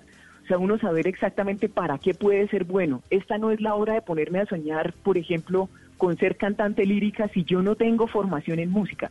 Yo tengo que pensar qué cosas se me facilitan ya para poder inventarme algo más eficazmente. Lo otro es que cada uno de nosotros tiene que mostrar más compromiso con sus sueños. Si no, si no hubiera sido por esta pandemia, muchos de nosotros seguiríamos viviendo una vida mediocre, yendo a un trabajo que apenas le paga uno las cuentas, pero uno sabe en su corazón que eso no era lo que quería. Entonces, más compromiso. Y, lo siguiente, antes de sentarnos a crear un plan, es activar la creatividad. No solo para que nos salgamos de este lío, sino para que aprovechemos las oportunidades que tenemos ahí al lado. De pronto yo estoy casada con una persona que tiene muy buenas relaciones públicas y yo no me había dado cuenta de eso. O sea, la agenda de teléfonos de mi marido es una cosa valiosa, por decir alguna cosa. Más creatividad. Y sobre todo, en este momento que estamos así en emergencia, no tratemos de tomar decisiones definitivas Ahorita, ahorita lo que vamos a hacer es sobreaguar, como un náufrago que está así en el agua y que se encuentra de pronto un pastel. El náufrago no se puede poner a pensar, ay, si me como esto, de pronto no quepo en la ropa de la fiesta del 31 de diciembre. So, si usted ahorita tiene que sobrevivir. Entonces, ahorita es sobrevivir. Decisiones permanentes. Asalte esa cocina. Exacto. No, no, no, pero no, no, no, en la casa no. Coman bien, ah, pero a lo que voy es, no tomen decisiones financieras o de emprendimiento, por ejemplo, contratar ahorita toda una plataforma tecnológica para lanzar productos digitales. Si usted no está muy seguro de eso, no lo haga en este momento. Ahorita toca asegurar lo de la papita, lo del mercado, lo del techo, eso es. ¿Mm? Así es, así es. Pues bueno, Silvia, el tema está buenísimo. Así que en el próximo segmento vamos a hablar entonces de cómo redireccionar esa brújula y finalmente qué hacer, cómo hacer y cómo asentar un proyecto que tengamos en mente sin, sin acelerarse, como lo está diciendo usted. Muy bien, 8 y 29, ya regresamos, estamos en En Blue Jeans de Blue Radio.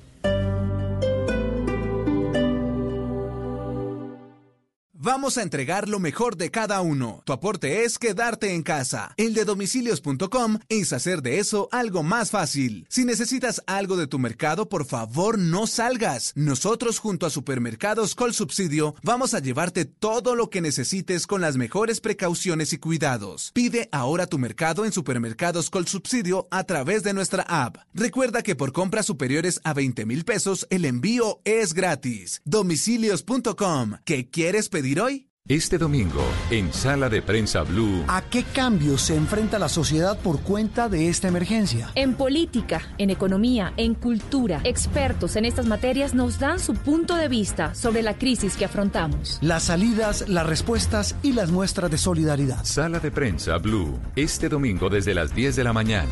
Presenta Juan Roberto Vargas por Blue Radio y bluradio.com. La nueva alternativa. En una vivienda segura, si su estufa o calentadora a gas natural produce hollín, hay problemas de monóxido de carbono y se debe contactar a los especialistas. Un mensaje de Blue Radio y Vanti. Vigilados Superservicios.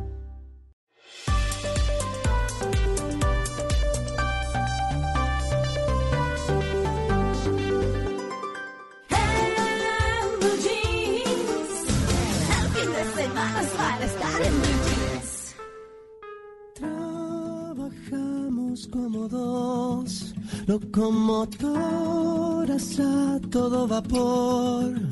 Y olvidamos que el amor es más fuerte que el dolor. Que envenena la razón.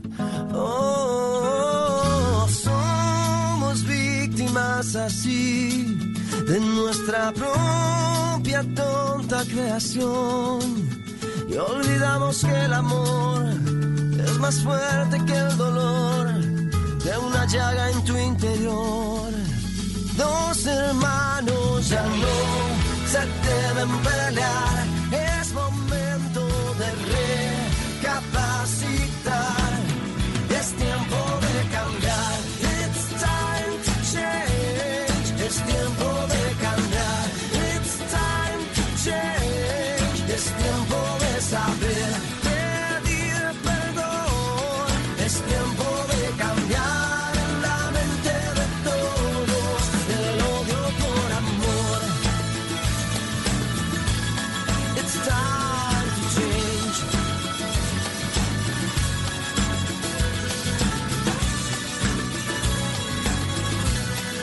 Bueno, ¿y esto?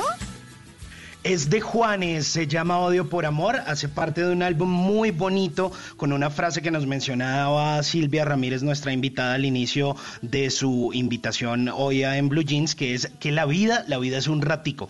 Así se llamaba ese álbum del 2008 de Juanes y trae esta canción que se llama Odio por Amor, que también es una invitación a cambiar. Es tiempo de cambiar, de renacer, de pedir perdón, de cambiar en la mente de todos el odio por amor y seguramente muchas cosas más. A propósito de nuestro tema del día de hoy, del cual también le hemos hecho una encuesta a nuestros oyentes, Mauricio. ¿Cuál es el órgano primordial para renacer? ¿El cerebro o el corazón? 1400 votos. El cerebro, 62%. El corazón, 38%. Nuestros oyentes siguen opinando. Va ganando el cerebro. Va ganando el cerebro Sí. en esto del renacer. Bueno, yo les quiero preguntar a todos muy rápidamente. Malena, ¿qué, qué, qué cree usted, el cerebro o el corazón? Cerebro totalmente. De hecho, creo que nos han hecho un daño pensando, en haciéndole creer a los a eh, me haciéndole creer a los niños que, que hay que seguir el corazón por encima de todo. Las películas son hermosas, divinas, las amo, pero realmente hay que pensar con el cerebro y hay que ser racional. Creo que eso es lo más importante. Ay, no escucho a Silvia, Malena. Bueno, Simón. Eh, María Clara, yo creo que hay que meterle cerebro a la cosa, pero es inevitable no meterle corazón. Yo podría dar como un voto muy dividido porque además soy muy emocional, pero, pero hay que tratar de ser muy racional realmente. Sí. A veces pensar con el corazón le hace uno De daño. acuerdo. Mm. Claro, Luis Carlos. Yo estoy en la sintonía de Simón, yo te pondría la opción de todas las anteriores, porque está bien, hay que ser muy racional, pero si uno no le mete corazón, como le metemos todos los días a lo que hacemos, pues creo que tampoco hacemos la tarea completa. Yo pienso que hay que meterle también corazón un poquito a la racionalidad. ¿Y Mauro? Yo soy muy racional, pero he aprendido y la vida me ha enseñado que las cosas del corazón hay que pensarlas con la cabeza y las cosas de la cabeza hay que pensarlas con el corazón. Ay, estamos de acuerdo. Se encierró bien. bueno, muy bien, muy bien. Entonces, la encuesta de hoy, repitámosla, Mauro, por favor. ¿Cuál es el órgano primordial para renacer? ¿El cerebro o el corazón? Yo ganando el cerebro por encima del corazón. 62, casi 63%. El corazón apenas el 37%. Sigan votando.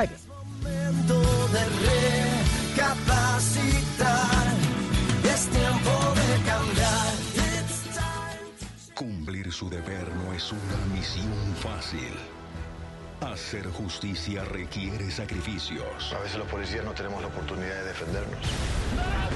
En General Naranjo, gran estreno próximo miércoles 9 y 30 de la noche después de la venganza de Analía. Tú nos ves, Caracol TV. Antes del sonido envolvente estaba el cine mudo. Antes de la grabación digital estuvo el celuloide. Antes de los multiplex estaban los grandes teatros. En Blue Jeans, un vistazo al pasado del cine en 35 milímetros.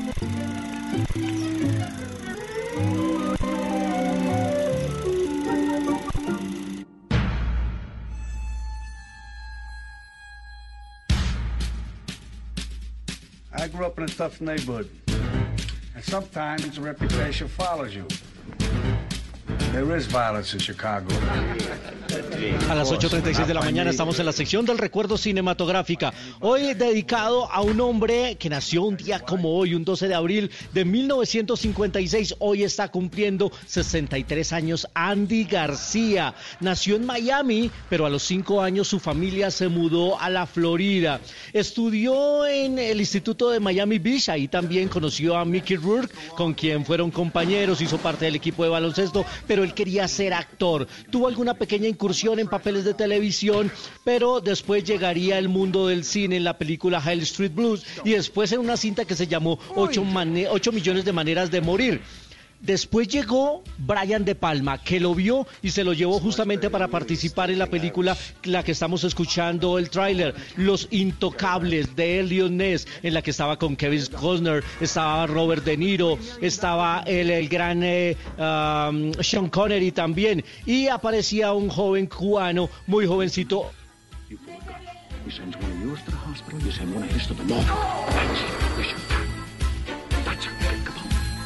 Everybody knows where the booze is.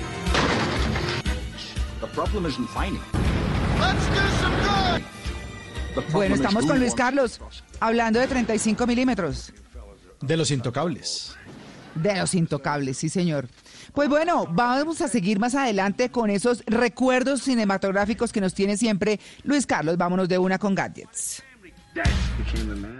Estás escuchando Blue Radio. Prepárate para empezar tu día con energía, haciendo lo que más te gusta o aprendiendo a hacer algo completamente nuevo. Es tiempo de cuidarnos y querernos. Banco Popular, siempre se puede. Hoy es momento de quedarnos en casa y cuidar a los que tanto han dado por nosotros. Esa es nuestra manera de darles las gracias. Demostremos que somos capaces de ver el lado positivo de cada situación. Unámonos y volvamos a conversar en familia. Saquemos los juegos de mesa y convirtamos este momento en un espacio de amor y reflexión para volver a lo esencial cuentan con nosotros y con nuestros canales digitales para que puedan quedarse en casa. Es tiempo de cuidarnos y querernos. Siempre se puede. Banco Popular. Somos Grupo Aval. Vigilados Superintendencia Financiera de Colombia. No se complique. Para todo hay una solución, o al menos un gadget. La vida es mucho más fácil con los gadgets de Simón. A las 8.38 minutos vamos a hablar de tecnología, de un gadget que estuvimos probando esta semana aquí en los gadgets de Simón. Hemos tenido bastante tiempo para hablar de tecnología y por supuesto compartir con varios colegas y bueno, probar eh, distintos gadgets. Y uno de esos nuevos gadgets que llega a Colombia tiene que ver con un MateBook, con una laptop eh, o un computador portátil como generalmente se le conoce que es de Huawei es el Huawei MateBook, MateBook perdón, eh, de 15, que bueno, que justamente tiene una pantalla de 15.6 eh, pulgadas y que seguramente a los gamers les va a gustar bastante, no solo por la autonomía de su batería que puede llegar y puede alcanzar unas 12 horas, pero además de eso porque es muy liviano, por eso se le dice como Ultrabook, porque eh, no solo sirve para temas de gaming, sino además temas de procesamiento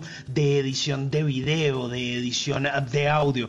Tiene un muy buen soporte y esto detrás eh, de su procesador, porque tiene eh, una tarjeta Ryzen 5 AMD 3500. Esto básicamente para hacérselo más sencillo es una tarjeta Radeon Vega que soporta los juegos y no se le van a colgar. O sea, mejor dicho, usted tranquilo. Y además de eso, tiene una eh, tarjeta RAM de 8 GB, lo cual también hace que su computador sea rápido. Y además de eso, pues usted puede tener de almacenamiento 250 GB. Mucha gente puede decir, ah, bueno, sí, es que de pronto no es mucho, pero es que es un disco eh, sólido, un disco duro sólido. ¿Esto qué quiere decir? Que usted tiene más seguridad en todos los archivos que usted está guardando. Y si de pronto, eh, María Clara, usted quiere guardar todos sus videos, todas las cosas que usted hace eh, de cocina o Luis Carlos todos los videos que hace de cine, pues usted se puede comprar un disco duro externo y no va a tener ningún problema. Una de las cosas que más me gustó de este computador es que tiene una tecnología que se llama Huawei Share.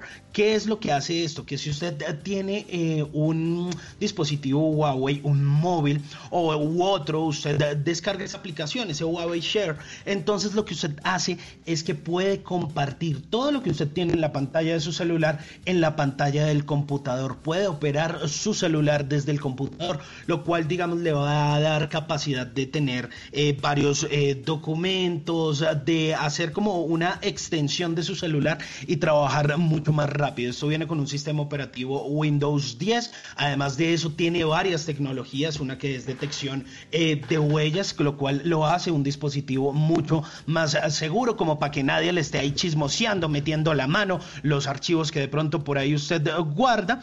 Pero además de eso, y ya para terminar, tiene tecnología Bluetooth 5.0, una buena conectividad de Wi-Fi que es de, la última eh, que tiene eh, Huawei, que no solo se dedica a hacer dispositivos, sino también a crear todo o a innovar en todo este tema de la conectividad, varios puertos USB, uno ultra rápido, pero además de eso un puerto HDMI, lo cual lo hace bastante eh, útil. Llegó a Colombia costando aproximadamente unos 2 millones 700 y lo mejor de todo es que se carga por medio de cargador USB tipo C de carga rápida, el mismo que hoy en día estamos usando para los dispositivos para cargar los smartphones, entonces básicamente puede tener un cargador ultra rápido para cargar su computador y además su dispositivo móvil y un gran teclado muy ágil y muy rápido. Así que era mi recomendación del día de hoy, interesante, eh, aquí en los gadgets de Simón, este Huawei D15. If change is going to come to our country, we always put family first. My sons, you are the future. Volví, volví, ya le echamos monedas a esta máquina de nuevo. Nos habíamos desconectado, pero habíamos dejado inconclusa la historia de Andy García. Y es que habíamos quedado en Los Intocables, un papel que le valió para que después lo llamara Francis Ford Coppola para hacer Vincent Mancini Corleone, el hijo de Sonny Corleone, y por ese papel se ganó una nominación al premio de la Academia. Ha hecho muchos papeles Andy García, lo vimos en La Gran Estafa como uno de los malos de la película, y también probó en la dirección, fue el director de La Ciudad Perdida, una película de 2005. Ha sido cantante también, participó en el disco de Lucrecia Pérez, y hoy estamos recordando a Andy García porque cumple años 12 de abril de 1956, un hombre con una vida privada, muy, muy privada, no le gusta exponerla, no le gusta hablar con la prensa, mantiene muy blindada a su familia, pero bueno, reconocemos a uno de los grandes eh, talentos latinos de Hollywood. Más adelante estaremos con las recomendaciones en línea en Maratoneando y mi cambucha al lado de la sección de Simón Hernández aquí en Blue Jeans.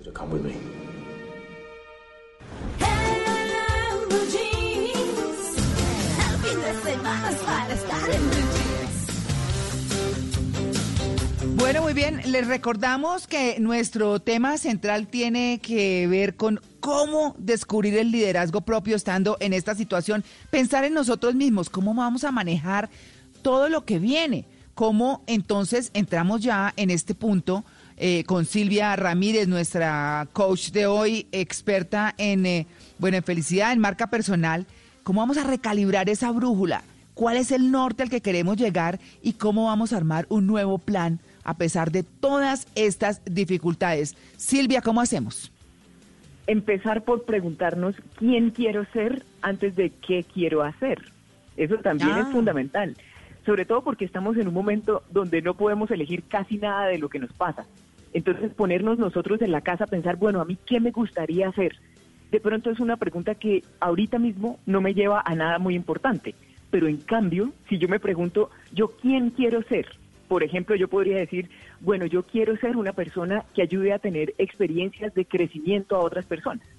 Si yo lo dejo así general, se van a dar cuenta de que da lo mismo que yo tenga un hotel de cinco estrellas, que tenga un spa o que venda empanadas. Pues porque en todos los casos estoy ayudando a que la gente tenga experiencias que las, que las expandan, que les hagan crecer. Entonces a lo que voy, siempre la pregunta es, ¿quién quiero ser? Lo primero. ¿Quién Lo segundo para... ser? Ujú. Sí, adelante, Sí, adelante. ¿quién Silvia. quiero? Lo segundo para recalibrar la brújula es hacer el inventario de... ah, Esto es un ejercicio muy sencillo que se hace rápido, pero que cada cual debe hacerlo en su casa con lápiz y papel. Primero preguntarnos qué nos gusta hacer, las cosas que espontáneamente nos gustan.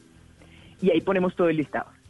Segundo, preguntarme dentro de esas cosas que me gusta hacer, en cuáles soy realmente buena. Porque puede que a mí me guste bailar, pero bailo mal. Entonces, en cuáles que me gustan, de verdad tengo un talento. Y el tercer escenario de eso es el tercer circulito, porque esto es un diagrama así como en la teoría de conjuntos. El tercero es por cuáles de estas cosas el mercado sí estaría dispuesto a pagar. Eso empieza a darme a mí una idea de dónde está mi ventaja comparativa, dónde está aquello que a mí me gusta, que se me da bien y que el mercado paga, ahí es donde yo soy fuerte. Y si uno está así muy descoordinado, pues entonces hágase otra pregunta más sencilla, el querido oyente. Pregúntese usted en este momento qué siente saber tan bien que ya mismo podría enseñárselo a alguien más, porque ahí de nuevo hay un talento que es espontáneo. Entonces con eso empezamos a establecer más o menos el norte de nuestra brújula. A continuación, si vamos bien hasta ahí, lo otro que es muy importante es hacer esos ejercicios de visualización, pero al derecho. Yo, yo estoy segura de que dentro de la audiencia hay una gran parte de oyentes que sí le, le caminan a la ley de la atracción, yo también. Pero con esos ejercicios de visualización hay que tener cuidado, porque a uno le dicen, no, usted visualícese como que ya es un millonario, usted viviendo como el el estilo de vida de Madonna. Cuidado con eso porque está demostrado que no hay nada tan peligroso como ser uno bruto pero decidido. Si uno se pone a visualizarse teniendo talentos que uno sinceramente no tiene, pero sobre todo teniendo uno dinero que realmente no tiene, uno se va a encontrar endeudándose para satisfacer en su cabeza la idea que uno tiene de uno mismo. O sea, por eso Claro, uno Silvia. se compra un carro más caro de lo que puede. Claro, es que es que yo siempre he dicho con eso de la ley de la atracción, pues que uno puede soñar como quiere estar, pero tiene que trabajar para eso, porque esa Siempre. Haga el mapa y no sé qué, luego puje y puje, quiero casa, quiero no sé qué, quiero. No, no, no, pues eso hay que hacerle al trabajo, ¿o no? O sea, yo no he visto a nadie que se vuelva millonario teniendo pensamientos lindos en un sillón. No he Apunte visto pujos. así no. Sí. Exacto, no. Entonces, en cambio que sí, porque en todo caso la visualización sí es una herramienta muy poderosa. Lo que sí les propongo, porque he visto que funciona mucho mejor, es que uno se visualice teniendo el nuevo estilo de vida. Y por estilo de vida quiero decir que nos visualicemos madrugando, que nos visualicemos haciendo ejercicio, que nos visualicemos aprendiendo cosas. O sea, pensemos, digamos que yo quiero volverme empresaria. Entonces yo tengo que pensar en mi cabeza cuál es el estilo de vida de un empresario exitoso. Más bien en eso es que me tengo que visualizar. O sea, me tengo que visualizar es en el camello, no en el club tomando whisky con los amigos, porque es que eso es lo que no me ayuda. Entonces, cuidado con la visualización. Lo siguiente, una habilidad de supervivencia en este punto es saber lidiar con la ansiedad, que es lo que nos está consumiendo. Miren, uno se siente ansioso porque, porque está pensando en algo que ahorita mismo no está ocurriendo. O sea, si estuviera ocurriendo eso a lo que le tememos, sentiríamos dolor, pero no sentiríamos ansiedad. Y aquí quiero llamar la, la atención de la audiencia sobre una cosa. necesitamos volvernos más valientes y perderle el miedo a sentir dolor. O sea, toda la ansiedad que uno siente, la siente en gran medida porque a uno le da miedo sentir dolor. Y pensemos en esto, no se trata de endurecer el pellejo y que entonces ahora uno piense, no, pues yo me voy a volver invencible porque a mí nada me va a doler. No se trata de eso. Se trata de entender que justamente porque puedo sentir dolor es porque puedo sentir cosas bonitas. O sea, el precio que yo pagaría por volverme inmune al dolor sería el de dejar de sentir cosas lindas. Así que una, una herramienta de supervivencia aquí es creer más en la fuerza que cada uno tiene dentro de sí y ponerle el pecho. O sea, está bien la idea de, eventualmente tener que sentir dolor. Sí. A mí como me gustan los mantras, antes de, de terminar aquí, quisiera proponerles un mantra. Y es, si dejo de estar asustado, no me expongo más. Muchos de nosotros sentimos miedo como por sentir que estamos haciendo algo, o sea, que no nos estamos relajando demasiado. Acuérdense de eso. Si yo dejo de estar asustada, lo que sea que me vaya a pasar, el riesgo no se incrementa. Si no me asusto, no me expongo más. Pero, pero Silvia, eso de eso de perderle el miedo al dolor a veces puede llegar a ser peligroso, claro, porque usted puede generar resistencia, así como los anticuerpos y dentro de nuestro cuerpo eh, actúan varias cosas con las enfermedades y nos volvemos resistentes a las cosas. Pero asimismo la tolerancia al dolor a veces para algunas personas puede ser mínima y eso los puede terminar disminuyendo, ¿no? Eso también puede ser una, un arma de doble filo. Pues el, el, precio, de nuevo, el precio que uno paga por, por exponerse a cosas es, el, el, riesgo está en ir a dar el paso más largo que la pierna. O sea, yo no puedo creer que soy más valiente de lo que realmente soy. O sea, con eso es lo que toca tener cuidado. Pero, pero pensemos en una cosa, porque hay unas cifras muy interesantes. Está demostrado que cuando la gente, por ejemplo, sufre una mutilación en su cuerpo o recibe un diagnóstico de una enfermedad que cualquiera de nosotros catalogaría como catastrófica, el 75% de las personas en el término de más o menos dos o cinco años no solo vuelven a su estado original de felicidad, sino que muchos dicen, esta enfermedad para mí fue una bendición porque me permitió notar tal cosa. O no, dejemos al margen las enfermedades, la quiebra. Hay gente que dice, menos mal a mí me despidieron de ese trabajo, porque cuando me vi, ahí como la canción que estábamos oyendo hace un ratico, cuando me vi ya contra el suelo, que ya de ahí para abajo no seguía nada, empezó la época de mi liderazgo personal. Entonces, que uno no entienda lo bueno que le está pasando en este momento no quiere decir que no le convenga. Que a uno no le guste algo no quiere decir que no le convenga. Ah, vea, claro, claro, es que, bueno, también identificar las cosas es, es otro punto que no es fácil, ¿no, Silvia? No, no es fácil, sobre todo porque uno, uno se confunde fácil. O sea, a veces uno ni siquiera sabe qué quiere o peor, a veces uno ni siquiera sabe por qué quiere lo que uno cree que quiere. Pongámoslo en términos más sencillos. Muchas veces los sueños que yo creo que tengo en mi cabeza no son míos, sino son los de mis papás, que todo el tiempo le decían a uno cuando pequeñito, por ejemplo, mijito, usted va a ser el ingeniero que saque la cabeza, la cara por esta familia.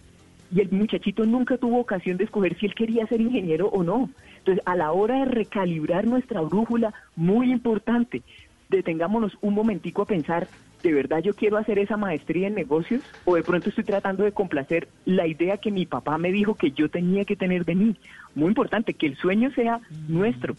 Otra cosa muy importante, mucha gente dice, si uno le pregunta, ¿usted qué, qué quisiera tener o hacer? Dice, no, yo quiero ser millonario. Bueno, entonces antes de usted convencerse, querido oyente, de que quiere ser millonario, piense una cosa. Ah. Si usted es millonario, pongamos, tiene una mansión. Entonces la mansión es bien grande, dos mil metros cuadrados construidos, perfecto. Con lo cual a usted le toca contratar por ahí 25 personas que estén siempre dentro de su casa limpiando. Bueno, yo no sé si usted quiera vivir así. A continuación, entonces a la señora toca contratarle entrenador personal que generalmente terminan en una historia de amor. Lo otro es que todos los meses usted tiene que ir a la DIAN a declarar los impuestos. Entonces, una cosa ah. importantísima, preguntémonos si de verdad uno quisiera tener todo ese rollo de la mansión o si de pronto lo único que uno quiere es poder salir a un restaurante sin pensar en la cuenta, porque es que el esfuerzo que necesita una cosa y otra es bien distinto. Entonces, vamos a soñar en grande, sí, pero siempre con los pies sobre la tierra. Sí, sí, pero Silvia, eh, hay una cosa que, digamos, está agobiando muchísimo más eh, a la gente en este momento y es la dificultad económica. ¿Cómo pensar en comenzar un proyecto sin dinero o cómo pensar en comenzar un proyecto con un futuro cercano sin dinero? Porque hay mucha gente que está en esa situación. Nunca como en este punto de la humanidad habíamos tenido a disposición nuestra tantos recursos para empezar negocios sin dinero. Y ojo a esto porque cuando uno va a ver una cosa muy inspiradora para los que estén afrontando esta situación de querer emprender pero no tener muchos ahorros, no empecemos por, por emprender en sí mismo, sino por ver modelos de negocio exitosos, de cosas que funcionaron. Cuando uno ve dónde empezó Google, dónde empezó Amazon, cómo empezó Facebook, si nos damos cuenta, todos esos emprendimientos tenían dos cosas en común. Primero, una idea poderosa y segundo, aunque suene romántico, mm, pero eso, eso no le quita lo cierto, las ganas que tenía la gente de solucionar cosas, de ofrecer valor para otras personas. Porque es que aquí, si a mí me preguntaran el voto para la encuesta de hoy, que no me preguntaron y me quedé aquí esperando que me preguntaran, miren, mi voto de hoy para salir de esta crisis es por el corazón, por el corazón, queridos amigos de, de la mesa de Blue y los oyentes. Oiga, Malena. ¿Por qué? Porque es que la Puedo aclarar mi voto después de la respuesta. Pónganle cuidado, ¿por qué? Es que tengo una razón que es bonita, pero, o sea, pónganle cuidado. La mente siempre está pensando, la mente está haciendo cuentas de qué puede perder. El corazón, en cambio, siempre está haciendo cuentas de qué puede dar. Y cuando uno en su cabeza y en su corazón siente, de verdad yo vine aquí a poner, a dar, a dar mi conocimiento, mi energía, mi amor, vean que uno se vuelve invencible en el largo plazo. Y con toda seguridad, si uno hace las cosas con pasión, le pasa que lo contrata más bastante. Pero a uno lo contrata más bastante es por esa energía con la que hace las cosas. Eso es, entonces, claro, hay que decidir con la cabeza. Las decisiones financieras se toman la- con la cabeza, claro. Pero a la hora de elegir a qué me voy a dedicar, pongámosle siempre atención a eso que nos dicen las tripas o a eso que nosotros sentimos en el corazón. Siempre muy importante porque acuérdese, el corazón siempre está pensando en lo que puede dar. Ah, bueno, y otra cosita antes de que se me olvide. señor. También es cierto, porque les estaba diciendo, aquí toca con una dosis muy grande de realismo. Preguntémonos siempre, en relación con la meta que tenemos, cuál es la forma más directa y menos costosa de lograr lo que yo quiero. Otra vez, ¿cuál es la forma más directa y menos cara de lograr lo que quiero? Pensémoslo con un ejemplo. Digamos que yo quiero eh, subir al Everest o por allá a los Himalayas, alguna montaña de esas muy alta. Una cosa es que yo quiera subir a esas montañas porque yo quiero probar la fuerza de mi cuerpo. En ese caso, entonces yo me pongo a entrenarme, me pongo a fortalecerme y bueno. Pero otra cosa es que yo quiera encaramarme por allá tan alto porque quiero ver cómo es la vista desde allá. En ese caso, contrato un helicóptero. Punto. Entonces, acuérdense siempre que no siempre toca escoger el camino que más sudor, más lágrimas me vaya a sacar. No, no, no, no. Nuestra energía es limitada. Entonces, siempre con mucha estrategia. Pensemos, si hay un tío por ahí eh, ya en la recta final de su vida que no tuvo hijos y que está pensando qué hacer con la platica, entonces yo le digo, tío, usted no está pensando en invertir en alguien que quiera mucho en vez de irme por allá al banco y a jugarme la vida buscando la plata. Tengo que ser creativo y recursivo. Muy importante. Bueno, pues ahí está. Eh, digamos que los lineamientos básicos de una persona experta, conocedora de esto, pues este tema, y en estos momentos de dificultades, ya saben, cómo descubrir su líder interior, cómo recalibrar esa brújula y cómo montar una estrategia y montar una estrategia que no necesariamente requiere montones de dinero. Silvia, muchas No, gracias. hay- María Clara, una cosita antes de despedirnos. Recordemos que están muchas plataformas, muchos tutoriales para poner productos online, pero gratis. Ahí la información está. Otra cosa, un libro buenísimo para recomendarles, se llama Hazlo, lo escribió Seth Godin, muy importante. Tercera cosa antes de despedirnos, no esperemos a que la clientela piense que nosotros somos buenos. Animémonos a contar en las redes sociales qué hacemos. Cuéntele al vecino, al amigo, al pariente. No- no- esperemos, si nos quedamos esperando, esto no va a tener plazo. Y una frase para terminar es, a la larga, miremos si de pronto estamos soñando en pequeño. Dejemos de desgastarnos tratando de encajar en lo que para todo el mundo es normal, sobre todo si usted, querido oyente, en su corazón siente que usted es una persona que nació para sobresalir, para destacarse. Y ahí está, nunca más soñar en pequeño. Silvia, ¿cómo es que se llama el autor de Hazlo? Seth, que se escribe S de Silvia, E de enano, T de tetero, H de helado. Seth Godin. Ok. No, pero Muy perfecto. vale, Silvia, muchas gracias. Un abrazo. A ustedes por la invitación. Muy, muy buen día. Bueno, no, por supuesto, muy buen día y muy buena temporada de resguardo para todos. Son las 8 y 59, ya regresamos, estamos en el Blue Jeans de Blue Radio.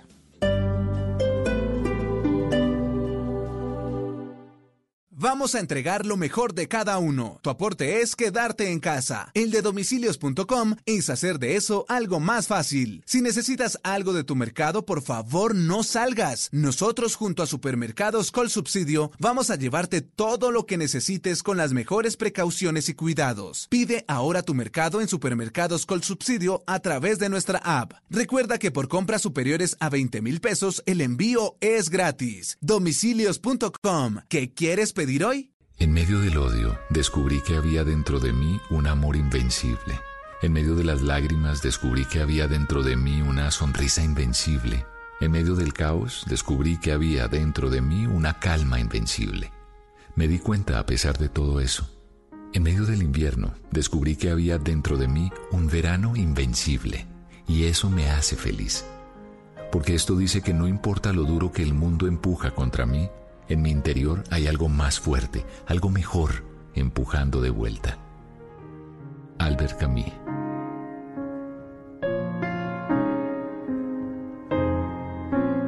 Blue Radio, la nueva alternativa.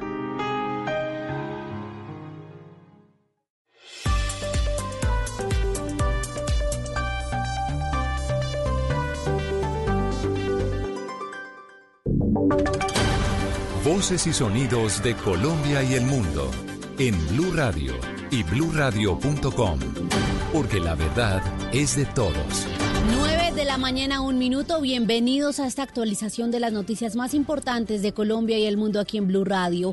El superintendente financiero aseguró que ningún banco podrá hacer descuentos sobre los 160 mil pesos que está girando el gobierno a los trabajadores informales a través del ingreso solidario. Kenneth Torres. María Camila, el superintendente financiero de Colombia, Jorge Castro Gutiérrez, emitió una circular en el que hace una serie de recomendaciones a las entidades bancarias sobre el ingreso solidario y que fue descontado por algunas entidades bancarias en los últimos días luego del giro emitido por el gobierno.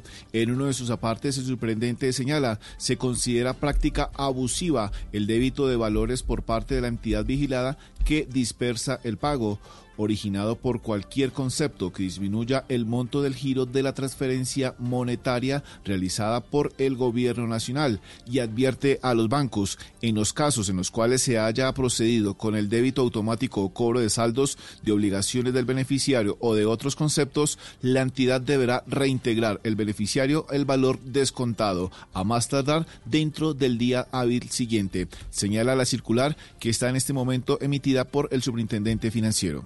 Genet, gracias. Nueve, dos minutos. Y atención porque la Secretaría de Desarrollo Económico de Bogotá indicó que queda menos de un mes para que el 70% de las empresas de la capital del país entre en grave riesgo de iliquidez. Silvia Charri. Sí, fue a través de su cuenta de Twitter que la secretaria de Desarrollo Económico de Bogotá, Carolina Durán, aseguró que están eh, trabajando en las medidas urgentes para activar la economía de la ciudad lo antes posible, porque la productividad no da espera. Aseguró que queda menos de un mes para que el 75% de las empresas de la capital del país entre en grave riesgo de iliquidez y que por eso para ella urge solución al confinamiento de manera coordinada e inteligente. Finalmente aseguró que están buscando mecanismos para apoyar a las pequeñas y a las medianas empresas que son el motor de desarrollo y empleo de Bogotá. Incluso y finalmente eh, dijo que el 40% de la actividad productiva de Bogotá tiene un grave problema de caja, en especial los 1.800.000 empleos del sector de restaurantes, hoteles y agencias de viajes. Tres minutos. Algunos venezolanos no fueron bien recibidos por sus connacionales al regresar a su país. En Táchira, Venezuela, la comunidad se opone a que un colegio sea convertido en albergue temporal para estos retornados. Paola Tarazona.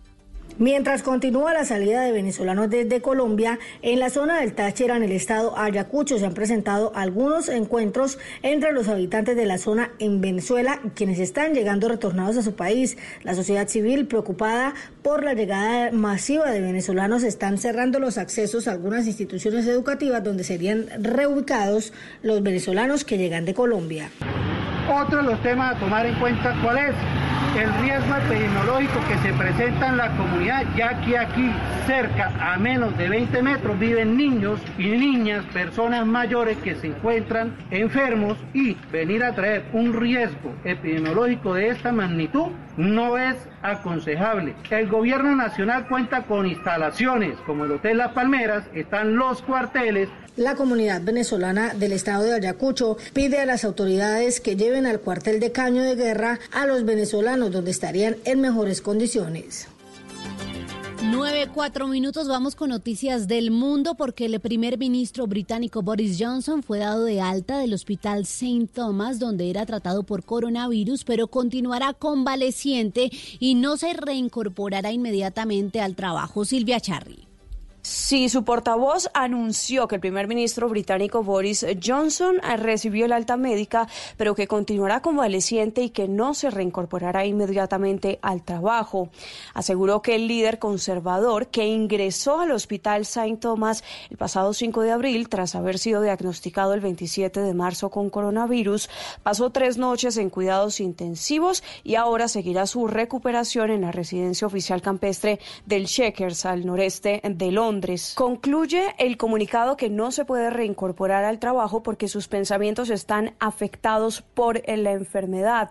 Recordemos que en ausencia de Johnson ejerce de jefe del gobierno el ministro de Exteriores y primer secretario de Estado, Dominic Raab, que a momento se ha limitado a aplicar las instrucciones dejadas por el primer ministro. Silvia, gracias. Y en deportes se conocieron detalles de la experiencia de Fernando Gaviria en Emiratos Árabes cuando contrajo el coronavirus. Los detalles, Cristian Marín. El manager y director deportivo del UAE, Josean Fernández Machín, entregó infidencias en diálogo con la Federación Colombiana de Ciclismo de cómo Fernando Gaviria mostró síntomas para posteriormente ser positivo por COVID-19. Que la primera vez que nos hacemos o que nos hacen a, toda la carrera un test, tanto Fernando como, como Maxi salen negativos cuando me, llama me dice que, que, cree que tiene fiebre. Yo con toda la voluntad, evidentemente le toco la frente, y bueno, pues eh, viene el doctor, evidentemente tiene fiebre y, buscamos el proceso que en estos casos es, que es eh, pues, eh, llamar al hospital y llamar a la, a la gente que realmente tiene conocimiento de, de, solucionar todo esto. Y así fue, simplemente por un malestar y por una fiebre de un sentimiento que tienen ellos mismos. El alto directivo de la escuadra de los Emiratos confirmó que el misil antioqueño permanece en un hotel de Bogotá, cumpliendo con el periodo de cuarentena preventivo. Cristian Marín, Blue Radio. Noticias contra reloj en Blue Radio. A las 9.07 minutos, la noticia en desarrollo. Los países productores de petróleo celebrarán una nueva videoconferencia hoy a las 16 horas, indicó una fuente de la Organización de Países Exportadores de Petróleo, la OPEP, en plena crisis por las consecuencias del coronavirus. La cifra al COVID-19 ha causado la muerte de 29 médicos en España hasta el momento, de los que 14 se dedicaban a la atención primaria, informó este domingo el Colegio Oficial de Médicos de Madrid. Y quedamos atentos a la ONG alemana Sea-Watch que advirtió que hoy se ha producido el naufragio de un barco de migrantes en el Mediterráneo central, mientras que otros tres permanecen a la deriva en esta misma zona. Muy bien, es todo en noticias, ampliación de estas y de otras informaciones en blurradio.com. Pueden seguirnos en Twitter, estamos como arroba blurradioco. No olviden descargar en sus celulares Corona App para que estén pendientes del avance de la pandemia en nuestro país. Continúen con En Jeans.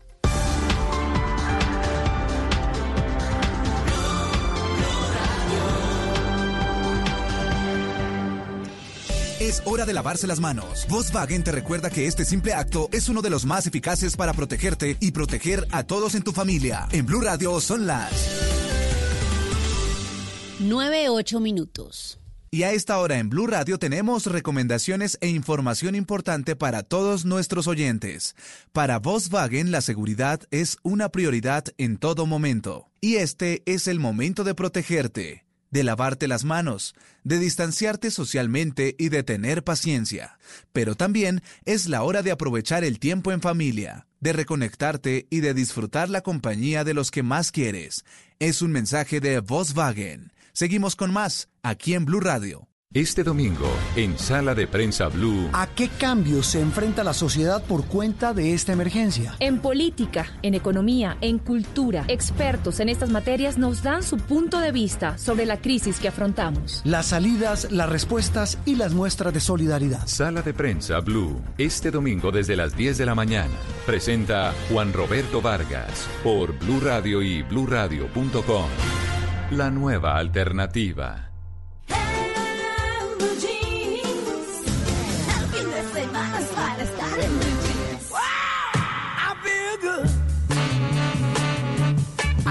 I wouldn't. I feel good. I knew that I wouldn't.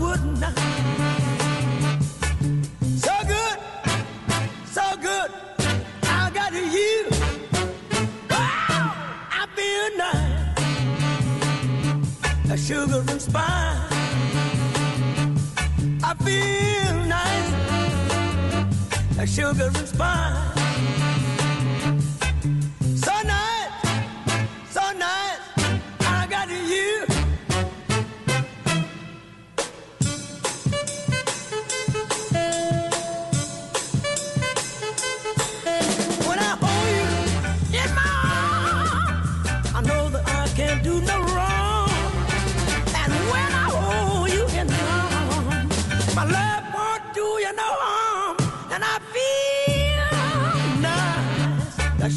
Bueno, ¿y esto quién amaneció así de fogoso? Yo, yo, I Feel Good, I Got You, de James Brown. Buena canción, ¿no? Para hoy que estamos hablando de renacer. Pues me siento bien, dice esta canción de este cantante famosísimo estadounidense, que se podría considerar como un himno al triunfador. Usted pone esta canción por la mañana y usted empieza a bañarse juicioso, se peina, se afecta, se echa perfume, la mujer se maquilla, se ve hermosa en ese espejo, se pone la blusa más linda y se siente feliz, como lo dice esta canción que les tengo hoy en esta mañana para hablar de este tema de renacer. Y a propósito, la encuesta. María Clara, oyentes, siguen, siguen y siguen votando nuestros oyentes. Le doy resultados parciales. Les hemos preguntado desde el inicio del programa ¿Cuál es el órgano primordial, primordial, si me enredo con esa palabra, cuál es el órgano primordial para renacer, el cerebro o el corazón? Y responden nuestros oyentes, el cerebro 62%, el corazón 38%, hasta ahora van 1977 votos. Va ganando el cerebro. La gente está muy racional ahí en esta encuesta, hablando de renacer esta mañana en En Blue Jeans.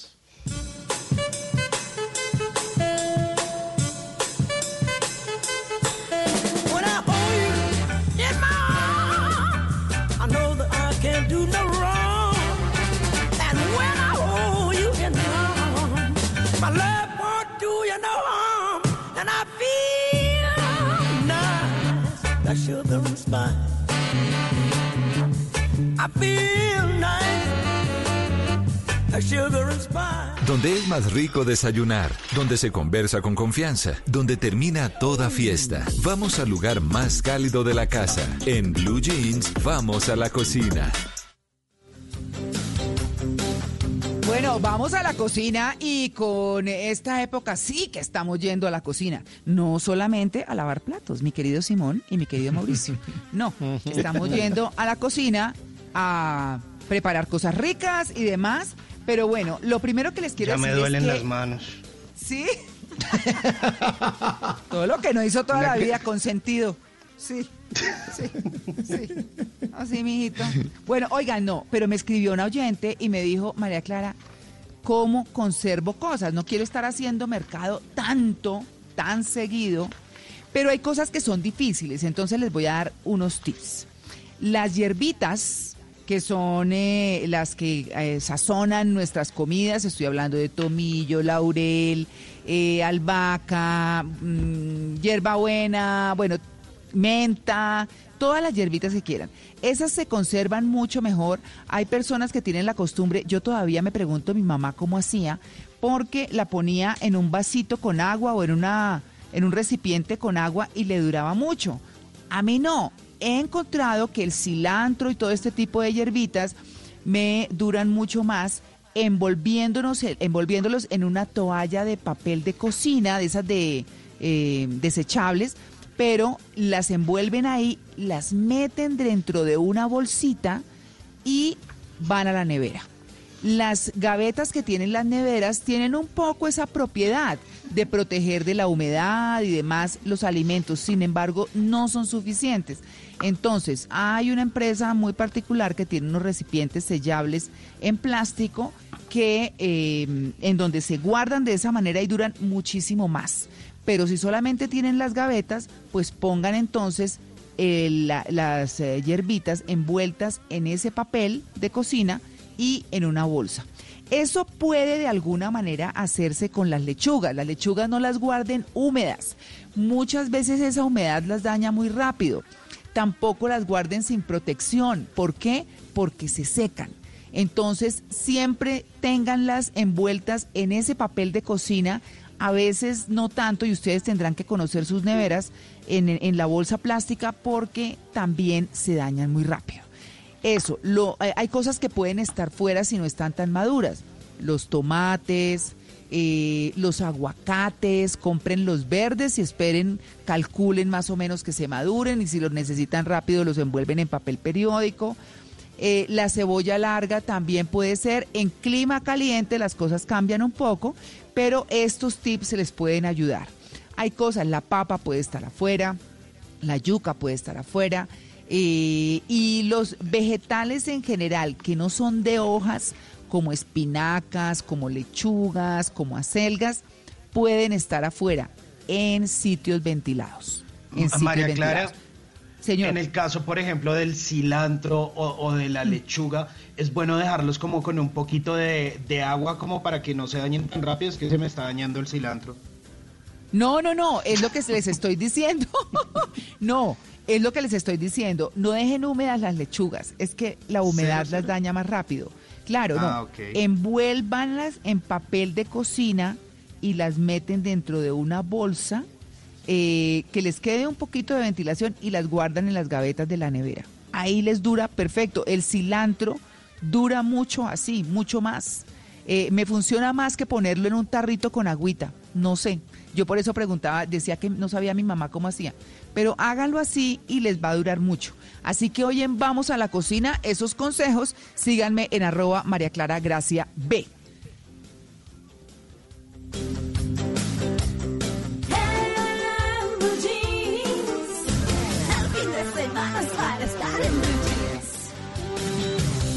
Mire lo que me encontré, una historia de amor en los tiempos del coronavirus, que me sirve también para aclarar mi voto, por cierto, ¿no? Yo soy una fiel creyente del amor, ¿no? En un día como hoy, aparte el amor nos salvó, estoy convencida de que la fuerza más poderosa del planeta es el amor, pero debemos siempre tener los pies en la tierra y usar nuestra cabeza, nuestra capacidad de razonar y no solo dejarnos llevar por las emociones, que me parece que está mal, porque entonces crea un faltante. Ahora sí, después de aclarado el voto, una pareja de Michigan, cuyos planes de boda se vieron envueltos en un caos por la pandemia del coronavirus, salió en las noticias de todo el país, porque resulta que realizó la boda, pero en los bancos de la iglesia puso solo cartón. Todos los invitados estaban hechos de cartón, uno por uno todos hechos en plotter para que representaran a la persona que debía estar ahí. 160 personas de cartón invitadas. No. Cerraron la iglesia y todos pudieron asistir a la boda, pero además con una transmisión en streaming, por supuesto, ¿no? Y la pareja dijo que por nada del mundo se iba a perder su boda, que lo que sí podían aplazar era la luna de miel, cuando las medidas de bloqueo del coronavirus pues lo permiten pero que la boda no le iban a aplazar por nada del mundo y por eso se les ocurrió ir a comprar unas hojas de cartón y simplemente diseñar las figuras y luego plotearlas para que pudieran ser mucho más reales con una forma humana. Mm, su Mercedes 18. Hola, Juanca. No, mire quién Sí, señor. Oiga, su merced, sabe que eh, me gustó esa sección de Vamos a la Cocina pero, pero estoy pensando si usted me autoriza a hacer una sección que se llame como Eche para la pieza. Porque sí, me parece que aporta. Esa me delicadeza que- suya me fascina. No. No, pero es algo que puede aportar, que está chévere. Pero bueno, en fin, a, a- Simón que se le está dañando el pepino, se le está dañando eh, el, el cilantro, toda esa vaina, bueno, les puedo aportar. Pero a propósito, miren lo que yo también me encontré. eh, por estos días se han estado generando una serie, no sé, como de pánico colectivo en, en la, en la gente, en todo el mundo, a propósito, por el llamado fenómeno este de las trompetas en el cielo. ¿Han escuchado de eso, no? Sí, sí, señor, mucha gente se Sí, sí, asustó. sí, sí. Mucha gente se está asustando con el tema y bueno, digamos que eh, los estudiosos del planeta realmente le atribuyen esto a un fenómeno llamado el cielomoto o temblores del cielo. Ellos dicen que mientras que en la Tierra los movimientos sísmicos ocurren pues a causa del choque de placas en el cielo, se produce en este choque pero de masas de aire calientes y frías, que esto es un fenómeno muy habitual, que tranquilos, que no está pasando nada, que lo que pasa es que ahorita como tenemos tanto silencio, entonces se da el chance de escuchar este tipo de sonidos y que más bien los disfrutemos. La NASA dice eh, también que la Tierra tiene emisiones de radio naturales y que suenan como una música de fondo de una película de ficción, que tranquilos, que nada está pasando, que esto ocurre todo el tiempo, solamente que con nuestro frenetismo pues no lo escuchamos. Así que tranquilos con las trompetas en el cielo. Uy, qué susto, yo me estaba asustando. Pero para que se tranquilice, mire lo que me encontré. Les tengo el inodoro inteligente 2.0. Hay gente para todo. Sí, señor. En La taza, la taza inteligente, el retrete inteligente, un científico de la Universidad de Stanford en California, un investigador llamado Sanjeev Gambir, creó el inodoro inteligente que es capaz de reconocerle, eh, sí, sí, las nalgas a- o las posaderas al paciente. Dice que eso es como una huella digital, que si usted se sienta ahí, le reconoce absolutamente la forma de la colita y todo. Y además también le hace el- la toma de muestras que le pueden hacer en cualquier laboratorio. Claro, lo que llaman los españoles las ethers. Sí, exacto. Esos científicos de la Universidad de Stanford están eh, eh, eh, utilizando todos sus recursos y todos sus esfuerzos para crear este inodoro inteligente. Dice que el, el científico dice, sabemos que parece extraño, pero resulta que su huella anal es única. La huella anal. O sea, lo que nos faltaba. Lo que nos faltaba, ¿no? Así que la Mauro, pero si uno se sienta en el que no es, que lo, o sea, el inodoro le da una palmada, lo echa patadas, ¿o qué pasa ahí? No, no, lo reconoce. De pronto le dice, esta, esta colita no es de aquí, esta colita no es de aquí. Usted que es un experto, Juan Carlos, en reconocer, en reconocer traseros, yo creo que le puede gustar eh, un, un inodoro voy a 2.0. conseguirlo, en su Si no, le tengo el análogo que es.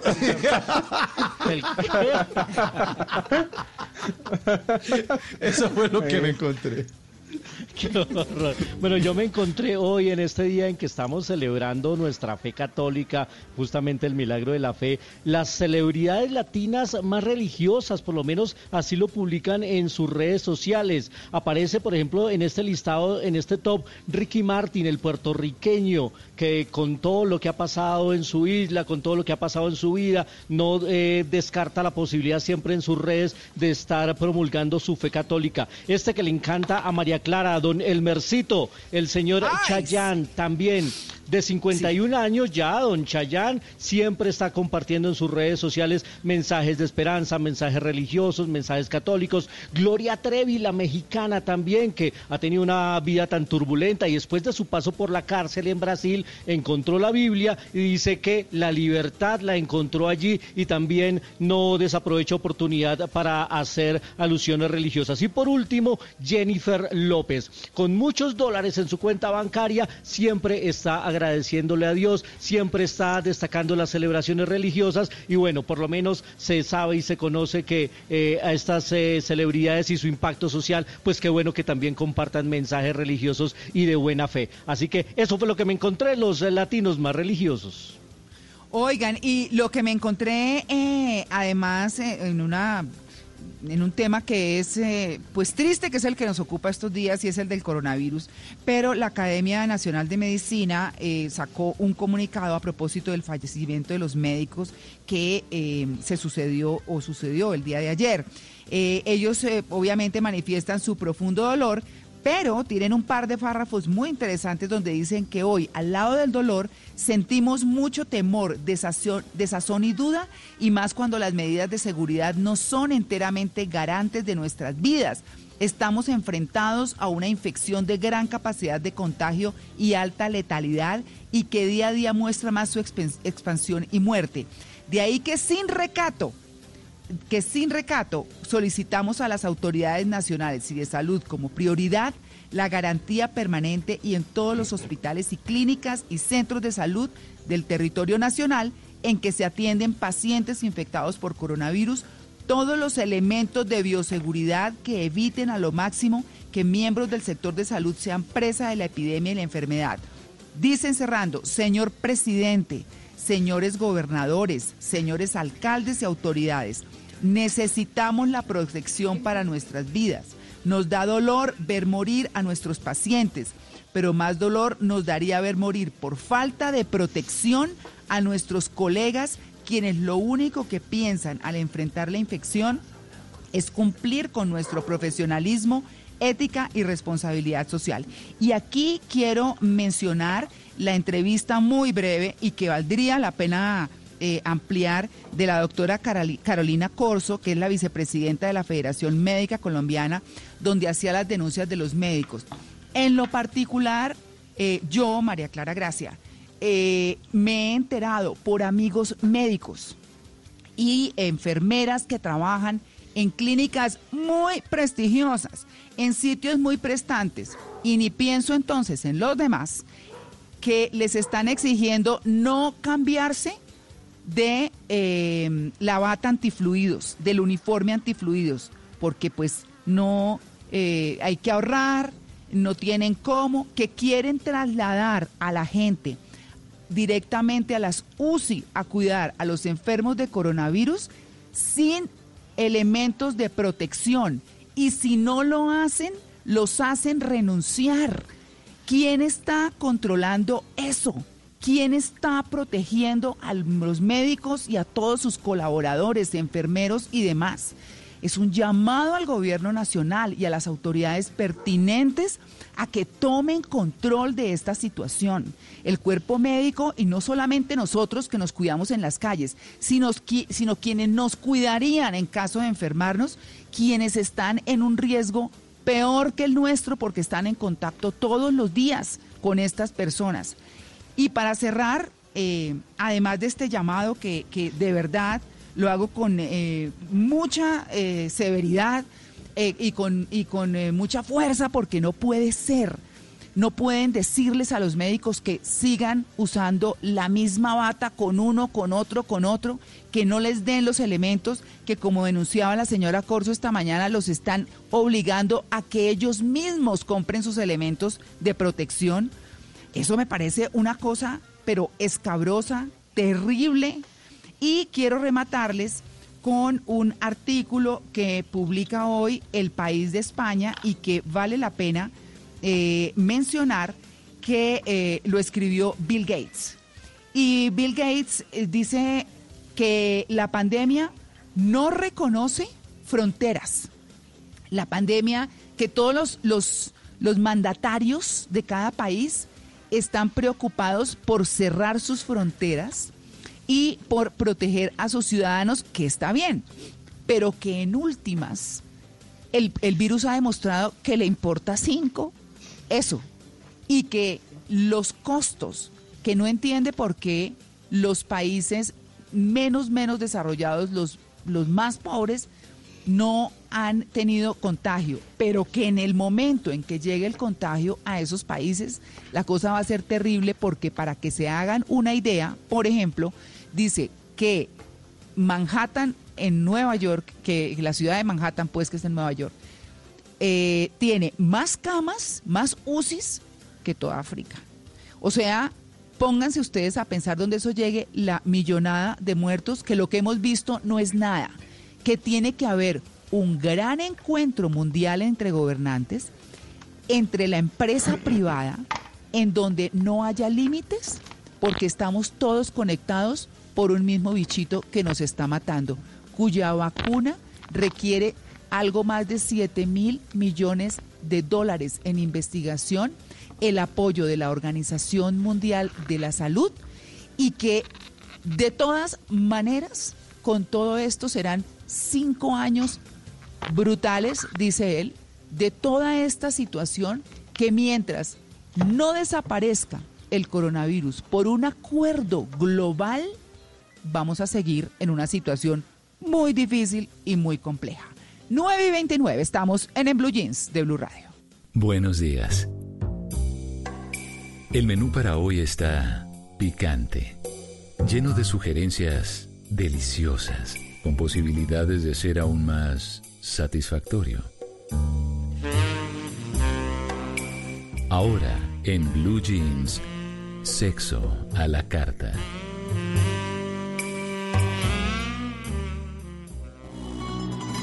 It's your boy Romeo. W con Yandel. So nasty. Oye, bebé. ¡Pa'l mundo! Hola, ¿qué tal? Soy el chico de las poesías, tu fiel admirador. Y aunque no me conocías, hoy es noche de sexo. Voy a devorarte, nena linda. Hoy es noche Y voy a cumplir tus fantasías. Hoy es noche de No, pero ¿y usted cómo pone eso y usted solo? ¿Ah? Sí, y en María Pascua. Clara. No, hombre, respete. No, no, no, no, hay que, hay que ser recursivos. Hay que ser recursivos Ah. porque eh, nosotros, a pesar de la soledad o del acompañamiento, somos eh, seres eh, animales que respiramos, eh, transpiramos y transmitimos sexo. ¿O no es así, maestro Juan Carlos? Sí, señor, pero es que me quitó las palabras de la boca. Estaba a punto de decirlo. Sí, señor. Así es. Eh, María Clara, eh, no sé si quieren que ponga eh, la webcam para que eh, observen mi, mi outfit del día de hoy. Una, una batica color uva de seda, eh, nueva, estoy estrenando. Eh, pero Sí. pero sí, qui- sí quisiera decir que esta semana hizo muchísimo frío. Entonces me tocó recurrir a la bata y doble tapaboca. Nada más. Pero, pero por cuestión de frío, porque antes estábamos usando solo uno, pero ya Pues tocó eso le iba a decir, tapaboca. porque usted solo qué. Sí. Sí, sí, sí. eso- Oiga, eso- pero eso- veo que la, la, la batica la- lo veo por webcam es bastante minifaldita, ¿no? Cuidado, se confunde, Simón. No, no, no, no, no. Lo, cortita. lo- lo que pasa, lo que pasa es que eh, es, ¿cómo decirlo? Insinuante. Hay que dejar cosas a Ah, la sí. imaginación. Está medio muslo, sí, está medio muslo. Sí, sí, señor, sí, señor. Bueno, pues mire, a propósito y bajo todas las inquietudes que nos llegan a nuestras redes sociales, arroba Hernández Simón en Instagram, eh, si quieren verme ahí con la batica, eh, pues averiguamos con una colega, con la terapeuta sexual Juana Villa, eh, para que nos contara un poquito. Ella tiene una cuenta de Instagram que se llama eh, Enzo Raya al Piso Sexualidad Integral, Enzo sin H y con Z y le preguntamos a ella que cuál es la importancia de los sabores y de los olores durante el sexo. Y esto fue lo que nos respondió nuestra colega. Bueno, la hora de gozar más nuestra sexualidad eh, y expandir nuestro placer, es fundamental que todos nuestros sentidos estén estimulados. El gusto y el olfato pues ahí entran totalmente en el juego del placer y para las mujeres hay dos aromas deliciosas que se pueden mezclar con un rico masaje que es el ylang ylang y el geranio, y para los hombres el jengibre y la vainilla. Eh, ambos son afrodisíacos naturales. Poder jugar con otros elementos nos da como una carta mucho más amplia para que podamos disfrutar nuestra sexualidad y podamos salirnos un poquito de lo común. En realidad hay un montón de culturas y a lo largo de la humanidad se ha utilizado todo el tema de jugar con los sentidos para que podamos disfrutar mucho más el sexo. Simón. Así que, Oiga, eh, María Simón, Clara, dígame. cuidado con el jengibre. El jengibre es picante, no se le olvide. Upa. Por eso, Cuidado. así picante, ardiente. No, ¿sí? ah, bueno, señor. que le arda. A mí me gusta más Rasque. la vainilla, me gusta más la vainilla, sí, es más, más Sí, benévola. gusta la vainilla, sí. La vainilla, sí, es más, Bueno, bueno, bueno. Pero además de eso, eh, además de esos sabores, de, de meterse a, la- a la cocina so- no solo a comer, sino a explorar otros eh, sabores eh, que nos pueden favorecer sexualmente, también son importantes los juguetes sexuales. Y le preguntamos a Juana Villa, terapeuta sexual de Enso, Sexualidad Integral, ¿cuál es la importancia de estos juguetes?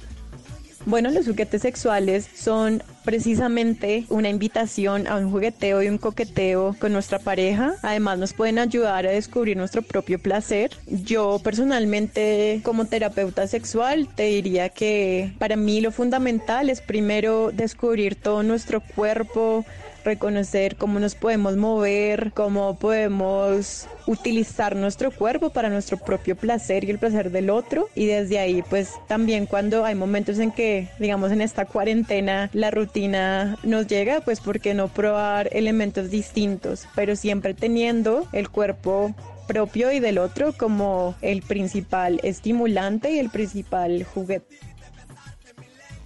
Así que explore, explore los juguetes, explore los sabores para que salga un poco de la rutina en esta cuarentena y se entregue a su pareja, para que se entregue en cuerpo, alma, sabor y olor al amor. Oiga, esa letra sexo, esa canción que usted puso. María Clara, porque, porque como lo, bien lo diría Romeo, el cantante bachata, hola, ¿qué tal? Soy el chico de las poesías. Hoy es noche. ¿Pero poesías? Opa. No, perdón, ¿no? Sí, Es señor. como la canción del gamín, sí. Mejor dicho, ¿sabe qué? Crónicas de vida. Cada lugar, cada espacio, cada camino, cada destino, todo cuenta una historia. Ahora en Blue Jeans, historias de viajes.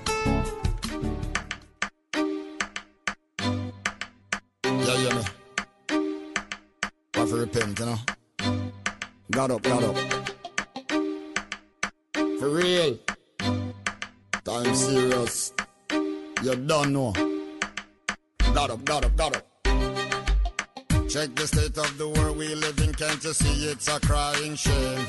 Bueno, y este es el gran Shaggy que nos canta esta canción que se llama Arrepiéntete, que es una canción a propósito muy religiosa y un poco extraña para el, para el género, pero la logró y muy exitosa.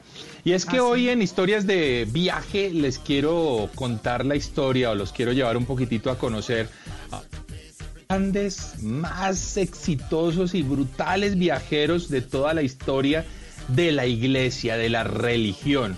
Estamos hablando de Pablo de Tarso.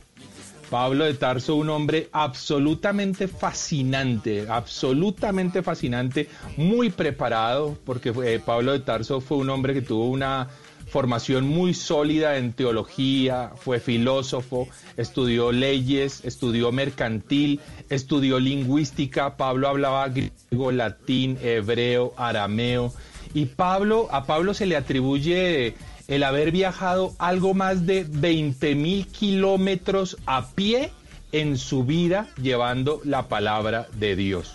Un hombre absolutamente fascinante. Pero para descubrir un poquitito quién fue Pablo de Tarso, eh, tuve la oportunidad de hablar con Raúl Nieto, un teólogo muy conocedor a propósito del asunto, y él nos contó esto sobre Pablo. A lo largo de la historia han habido personajes que gracias a sus viajes cambiaron la faz del planeta. Colón, Marco Polo, Neil Armstrong, uno en especial que tomó la decisión de partir a un largo viaje que duraría 20 años y dejó una marca en la civilización occidental por otros 2000. Pablo de Tarso, San Pablo, el más grande viajero y misionero del Nuevo Testamento, el hombre que viajó por Asia Menor y por Europa, recorriendo miles de kilómetros a pie. Naufragó tres veces, fue apaleado, azotado, apedreado, asaltado, encarcelado, pero nada lo detuvo, continuó su viaje. El día que Pablo decidió dar el primer paso de este intenso viaje, el mundo cambió. Le regaló a su generación y a todas las siguientes una nueva forma de entender su existencia, basada en un mensaje de amor, fe y esperanza, justo lo que más necesitamos en estos momentos.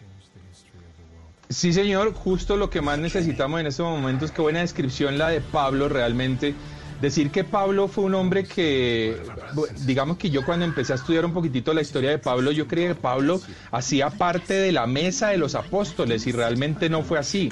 Pablo nació entre el, año 5 y el 10, eh, una vez ya estaba Cristo y de hecho Pablo eh, no estaba en Jerusalén en la época de la crucifixión.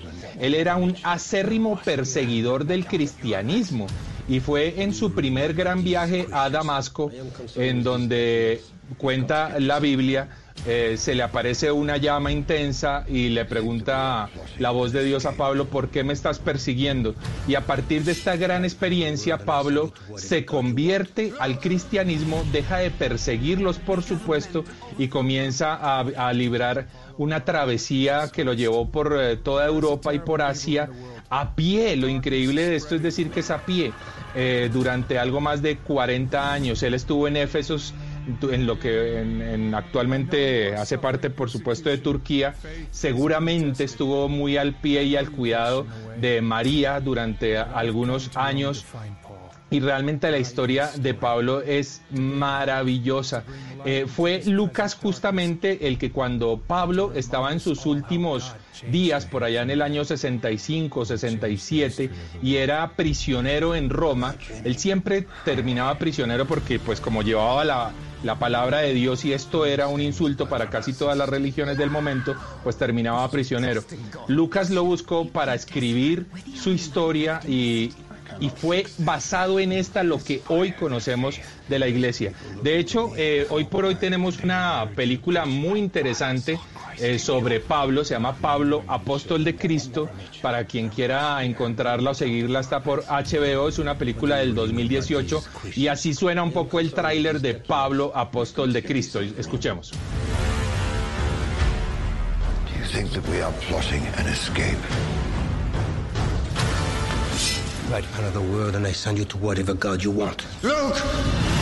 Es, una película eh, que se ve muy interesante, la verdad no he tenido la oportunidad de verla, ayer la estuve buscando por HBO, pero bueno, me tocaría eh, suscribirme, vamos a ver si, si lo hago porque se ve muy interesante con un muy buen reparto y la verdad que suena muy bien. Bueno, este es Pablo, los invito a todos nuestros oyentes en Blue Jeans a que investiguen un poco sobre la historia de Pablo de Tarso porque gracias a él gracias a Pablo de Tarso y a sus impresionantes travesías, que quiero simplemente decirles es como si uno se fuera a pie desde Buenos Aires hasta Alaska, eh, predicando la palabra de Dios a pie.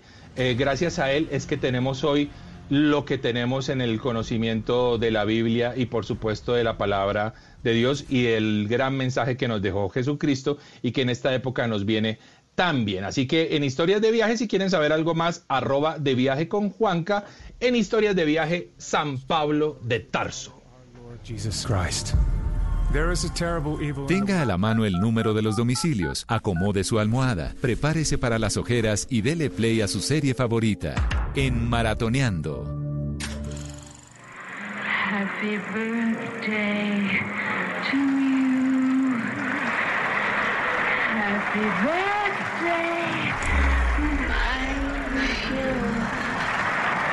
Happy birthday to you. Alístese para maratonear una serie que me tiene pegado, una serie increíble que me encontré hace un par de días a través de Prime, Prime Video, esa plataforma de video de Amazon que llegó hace ya un par de meses a nuestro país oficialmente y que tiene muchos títulos y que tiene muy buenas series. Pues esta serie que les quiero reseñar fue una serie que me habían eh, recomendado por ahí en arroba la caja de los cómics y que luego estuvimos hablando de ella con Luis Carlos Rueda. Se llama The Man in the High Castle, pues, eh, o El hombre en el castillo. Y es una serie buenísima, pero buenísima. Y es, imaginémonos un mundo en el que Estados Unidos y sus aliados no hubiesen ganado la guerra, sino que la guerra la hubiera ganado Alemania y Japón.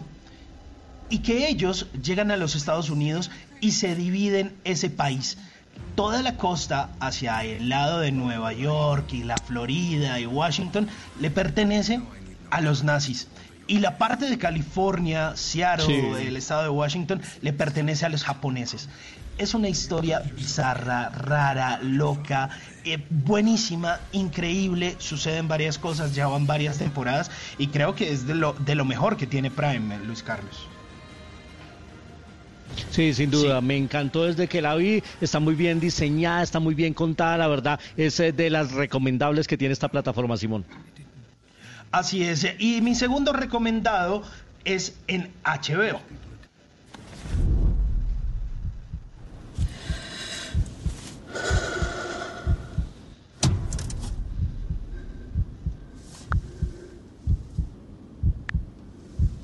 Pues en HBO vamos a poder ver una nueva serie que es Run, o como de correr, como cuando le decían a Forrest Forrest Gump Run, Forrest Run, pues es de los mismos productores de Fleabag, una ex serie también muy exitosa en Prime, pero esta vez esta serie de la que les hablo está en HBO eh, y de pronto puede, una, puede ser una serie que lo enganche a usted bastante. El estreno es hoy domingo 12 de abril a través de HBO y HBO Go, donde eh, se cuenta, digamos, la historia, se centra en, en una mujer, en Ruby, quien decide cambiar todo totalmente su vida cuando recibe un mensaje de su exnovio eh, de la universidad y opta por dejar todo atrás para cumplir un pacto que hicieron hace 17 años. Es una serie increíble que nos, nos hace, digamos, rememorar un poco las cosas del amor y nos pone un poquito nostálgicos. Una serie que vale mucho la pena ver. Y mi último recomendado está en DirecTV Go. This is our town, through bad times and good. We all want the same thing for this town, for it to be strong in the right way. The Accident o El Accidente, una serie inglesa buenísima que se transmitió originalmente a través del canal 4 eh, y que hoy en Colombia la podemos disfrutar a través de la plataforma de DirecTV Go, que además de eso podemos ver un montón de cosas ahí. Yo sigo repitiéndome el documental de Diego Armando Maradona, pero esta serie, eh, The Accident, eh, es, es, digamos, cuenta la historia de un pequeño pueblo de Gales que queda devastado por un accidente que terminó con la vida de ocho niños y un hombre, luego de un derrumbe de una gran construcción eh, que pues se le estaba apostando bastante, que tenía que traer riqueza y además puestos de trabajo a toda esta zona de Gales. Pero ¿qué sucede y qué hay detrás de este accidente? ¿Cuáles son esos niños que murieron y ese hombre que terminó atrapado en medio de esa explosión que destruyó ese... Eh, edificio y todos los involucrados, menos la hija de un político, pues ahí está la historia de este accidente que ustedes encuentran a través de DirecTV Go. Esto desde esta esquina de la ciudad, al otro lado, no sé qué están maratoneando. Sí, señor, haga el cambio, como dicen en ciclismo. Aquí le recibo, Simón, para hablar justamente de otra serie que ustedes también encuentran en DirecTV. Hacemos un recorrido por las diferentes plataformas porque hay muchas, hay mucho contenido para ver. Y yo voy a arrancar con una serie de televisión que está inspirada en una película. Escuchemos. Hey, here.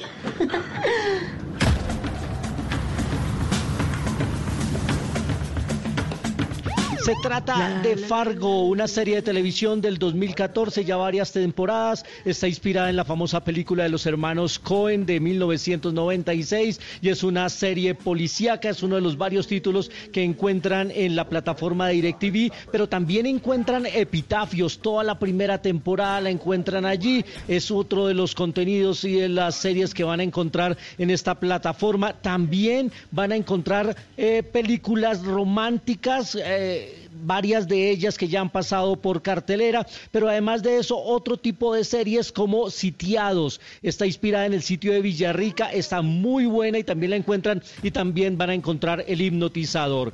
Y ayer me terminé de dos sentadas una serie buenísima en la plataforma de Movistar Play. Escuchemos un poquito. ¿Te puedo preguntar una cosa? Por supuesto. ¿Cómo acabaste aquí?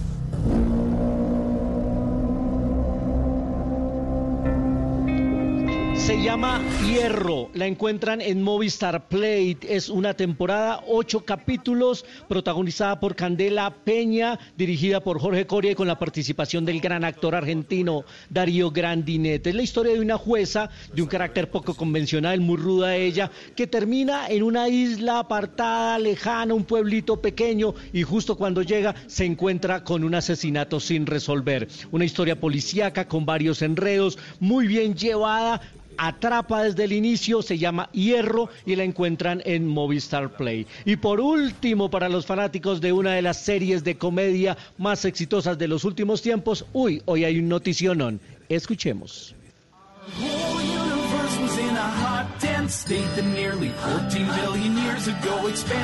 Simón, Simón, hoy hay que hacer el almuerzo temprano porque a partir de mediodía arranca la maratón de The Big Bang Theory. Así que todos los que hemos sido fanáticos de esta serie, de estos amigos, de los nerds, de los ñoños y de sus amoríos, además porque al final de la temporada terminaron todos emparejados, pues vamos a tener la oportunidad de ver los capítulos más destacados a un año del final de la serie. Y bueno, nos han recopilado los mejores episodios y hoy en Warner Channel a partir de mediodía vamos a tener 20 capítulos de The Big Bang Theory, así que ya hay plan para hoy domingo de resurrección. Y recuerden que mi cuenta de Instagram, arroba Luis Carrueda, con K, les estoy haciendo recomendados también de las distintas plataformas de Caracol Play, de Amazon, de TNT Go, de Fox Play, todo se lo estoy contando ahí para que encuentren entretenimiento en la casa en estos días de cuarentena numeral. Quédate en casa. En, en Blue Jeans, esta es la máquina de la verdad.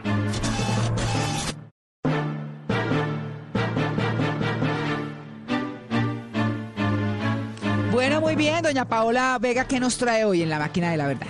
María Clara, hoy tengo mitos o realidades sobre los puntos negros que nos salen en la nariz. Ah, carajo. O sea, ah, nos salen a todos, ¿no? Y es súper Sí. hartísimo tenerlos.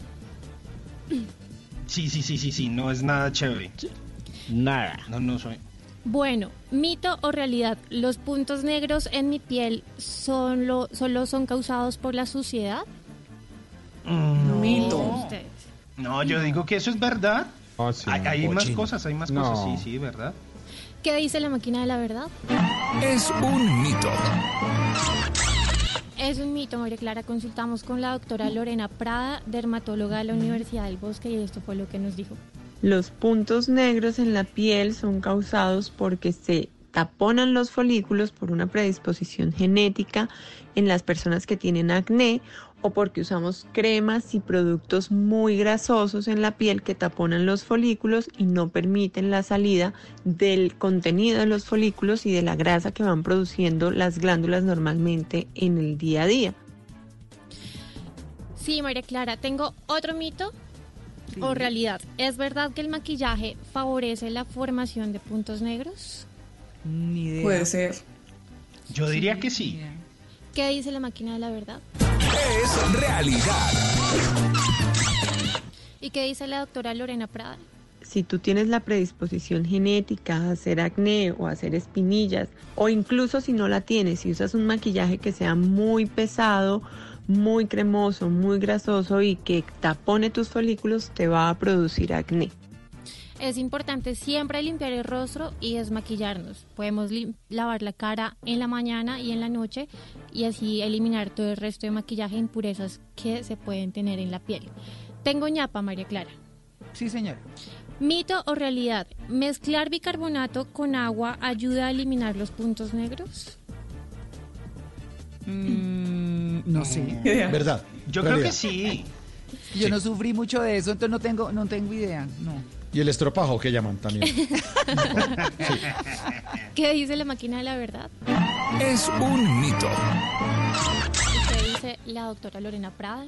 El bicarbonato puede tener algunos efectos para esfoliar la piel, pero al mismo tiempo tiene un pH muy muy alto que hace que altere la barrera y la función normal de la piel, que altere toda la flora de microorganismos normal de la piel y altere su funcionamiento y que reseque la piel en exceso que al final va a llevar a que tú te apliques una crema más grasosa o una crema muy gruesa para compensar la resequedad que te está causando el bicarbonato y terminas empeorando el acné o las espinillas. ¿Saben qué alimentos pueden actuar como cosméticos y ayudan a eliminar el acné? ¿Cuáles? La clara de huevo. El, Ah. la- el azúcar también y el yogur.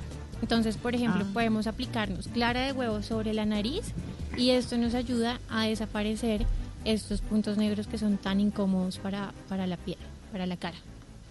Bueno. Bueno, María. Clara, hasta aquí la máquina de la verdad.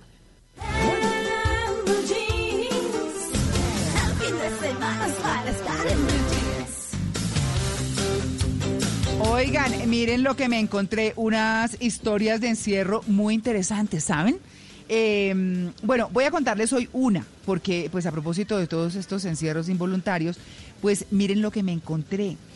Eh, que quizás si Miguel de Cervantes Saavedra, el autor del Quijote, eh, bueno, pues quizás si él eh, no hubiera estado encerrado a la brava, pues no hubiera escrito su obra famosísima, El Quijote de la Mancha, eh, pues que es una de las obras más destacadas de la lengua española, por supuesto, porque resulta que él estuvo preso por deudas alrededor de los años 1600 en Sevilla, en España, ¿no? Y no hubiera tenido, pues, como la inspiración ni el tiempo suficiente para escribirla, porque según él, fue en la prisión donde le surgió esa idea y escribió la primera página de esa obra.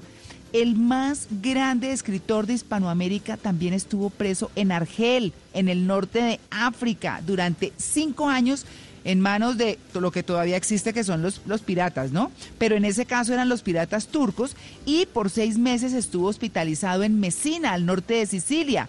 Eso fue tras la batalla de Lepanto, donde acuérdense que él sufrió un disparo en la mano izquierda. Entonces, también estuvo en el calabozo por haber presuntamente participado en un duelo en el que había muerto un prestigioso hombre de la época. Entonces, la vida de este insigne militar, recaudador de impuestos y escritor, que es Miguel de Cervantes Saavedra, también fue una novela, una historia de aislamiento.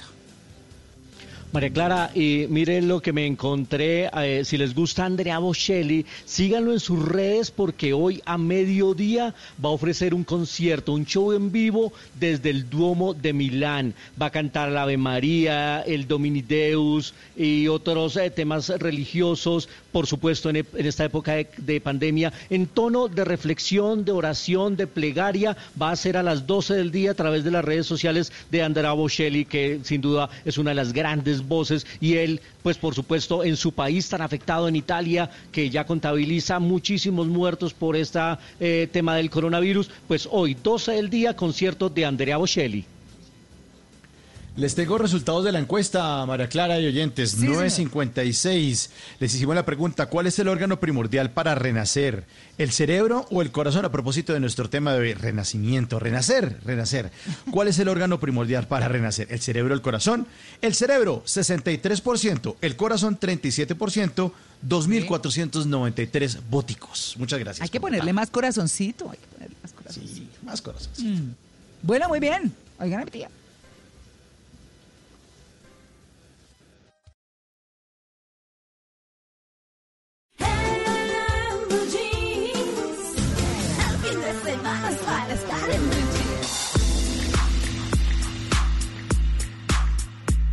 Oigan a mi tía, oigan a mi tía, 957.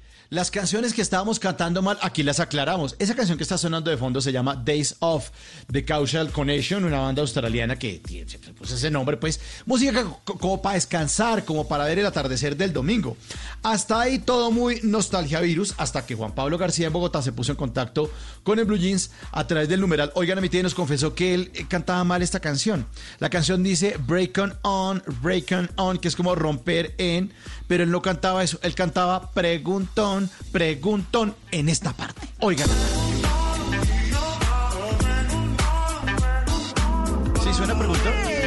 Sí, sí, sí, sí, Suena sí, preguntón. sí, sí, sí, sí. Juan Haciendo un Pablo, no se me ponga. Sí, ¿qué? Haciendo un esfuerzo. Sí. Juan Pablo, no se me ponga tan preguntón. Mejor oigan a mi tía, oigan esta otra canción. Se llama Sobredosis de Romeo Santos. Este cantante que se llama Romeo y que todo el mundo dice que canta como Julieta, pues estrenó esa canción hace como tres años, al lado de Osuna, otro exponente del género urbano. Hasta ahí todo muy canto, bachata y reggaetón para no colgarme con lo del arriendo, hasta que Wilmer Armando, arroba Rockets0289 en su cuenta de Twitter, con el numeral, oigan a mi tía confesó que él canta un poquito mal esta canción. La canción dice, si te vieran, censuraran tu cintura. Si te vieran, censuraran tu cintura. Pero el señor cantaba es que si te dieran sexo oral en tu cintura, hágame el favor Opa, en esta parte, opa. si te dieran sexo oral en tu cintura. Si te dieran censurar en tu cintura. Si te Ay, sí sale, claro. Parece cantado por Juan Carlos. Sí, sí. Bueno, yo les voy a pedir un favor. Estamos saliendo de Semana Santa en plena cuarentena. No Sí, respeten un poco si tienen Dios. sexo oral en tu cintura, no, por favor. Que se consiga un perro y que salga a orearse, por favor. A Juan Pablo García y a Wilmer Armando, gracias por participar en Oigan a mi tía. Y ustedes, por favor, ahí en Twitter con el, en Twitter con el numeral Oigan a mi tía, pongan las canciones que estaban cantando mal, que aquí nos divertimos y las compartimos en el Blue Jeans. En casa.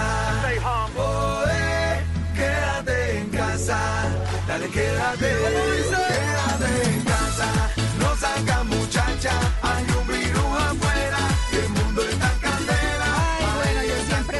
canción porque me anima mucho, porque, como les decía ayer, es la representación de la contradicción entre quedarse en casa pero estar alegres o lo mejor posible. Fíjense que hoy nuestro tema central fue cómo renacer en este día que católicamente es de resurrección, pero que para todos debe ser el renacimiento nuestro, mirar cómo le vamos a hacer desde ya. Así que les mando un abrazo a mis queridos como- compañeros, sí señor, llega la luz. Así es, felices Pascuas para todos. Y bueno, gracias a todos, a Juan Carlos, a Simón, a Mauricio, a Malena, eh, Juan Carlos, Simón, Mauricio, eh, a, a Luis, Carlos, ay, Luis Carlitos, perdón, Luis Carlos, a mis queridos compañeros en el máster, por supuesto, que eh, Alfredo Perdigoni, a Eduardo Molano, a Paulita Vega, que es la productora, y quien les habla, María Clara Gracia. Les deseamos un domingo maravilloso, una semana chévere, llena de planes, proyectos, soluciones. Vivan un día a la vez y quédate en casa. Chao.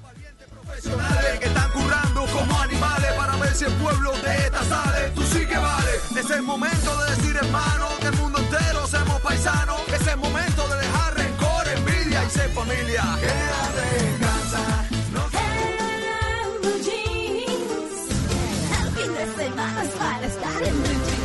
BluRadio.com, porque la verdad es de todos. 10 de la mañana, un minuto. Mi nombre es María Camila Roa y es un gusto acompañarlos en esta nueva actualización de las noticias más importantes de Colombia y el mundo a esta hora. Bienvenidos. Un juez dejó en libertad a los denominados 42 rumbeadores sexuales de Villavicencio, argumentando que se hizo mal el procedimiento de lectura de sus derechos. Carlos Andrés Pérez.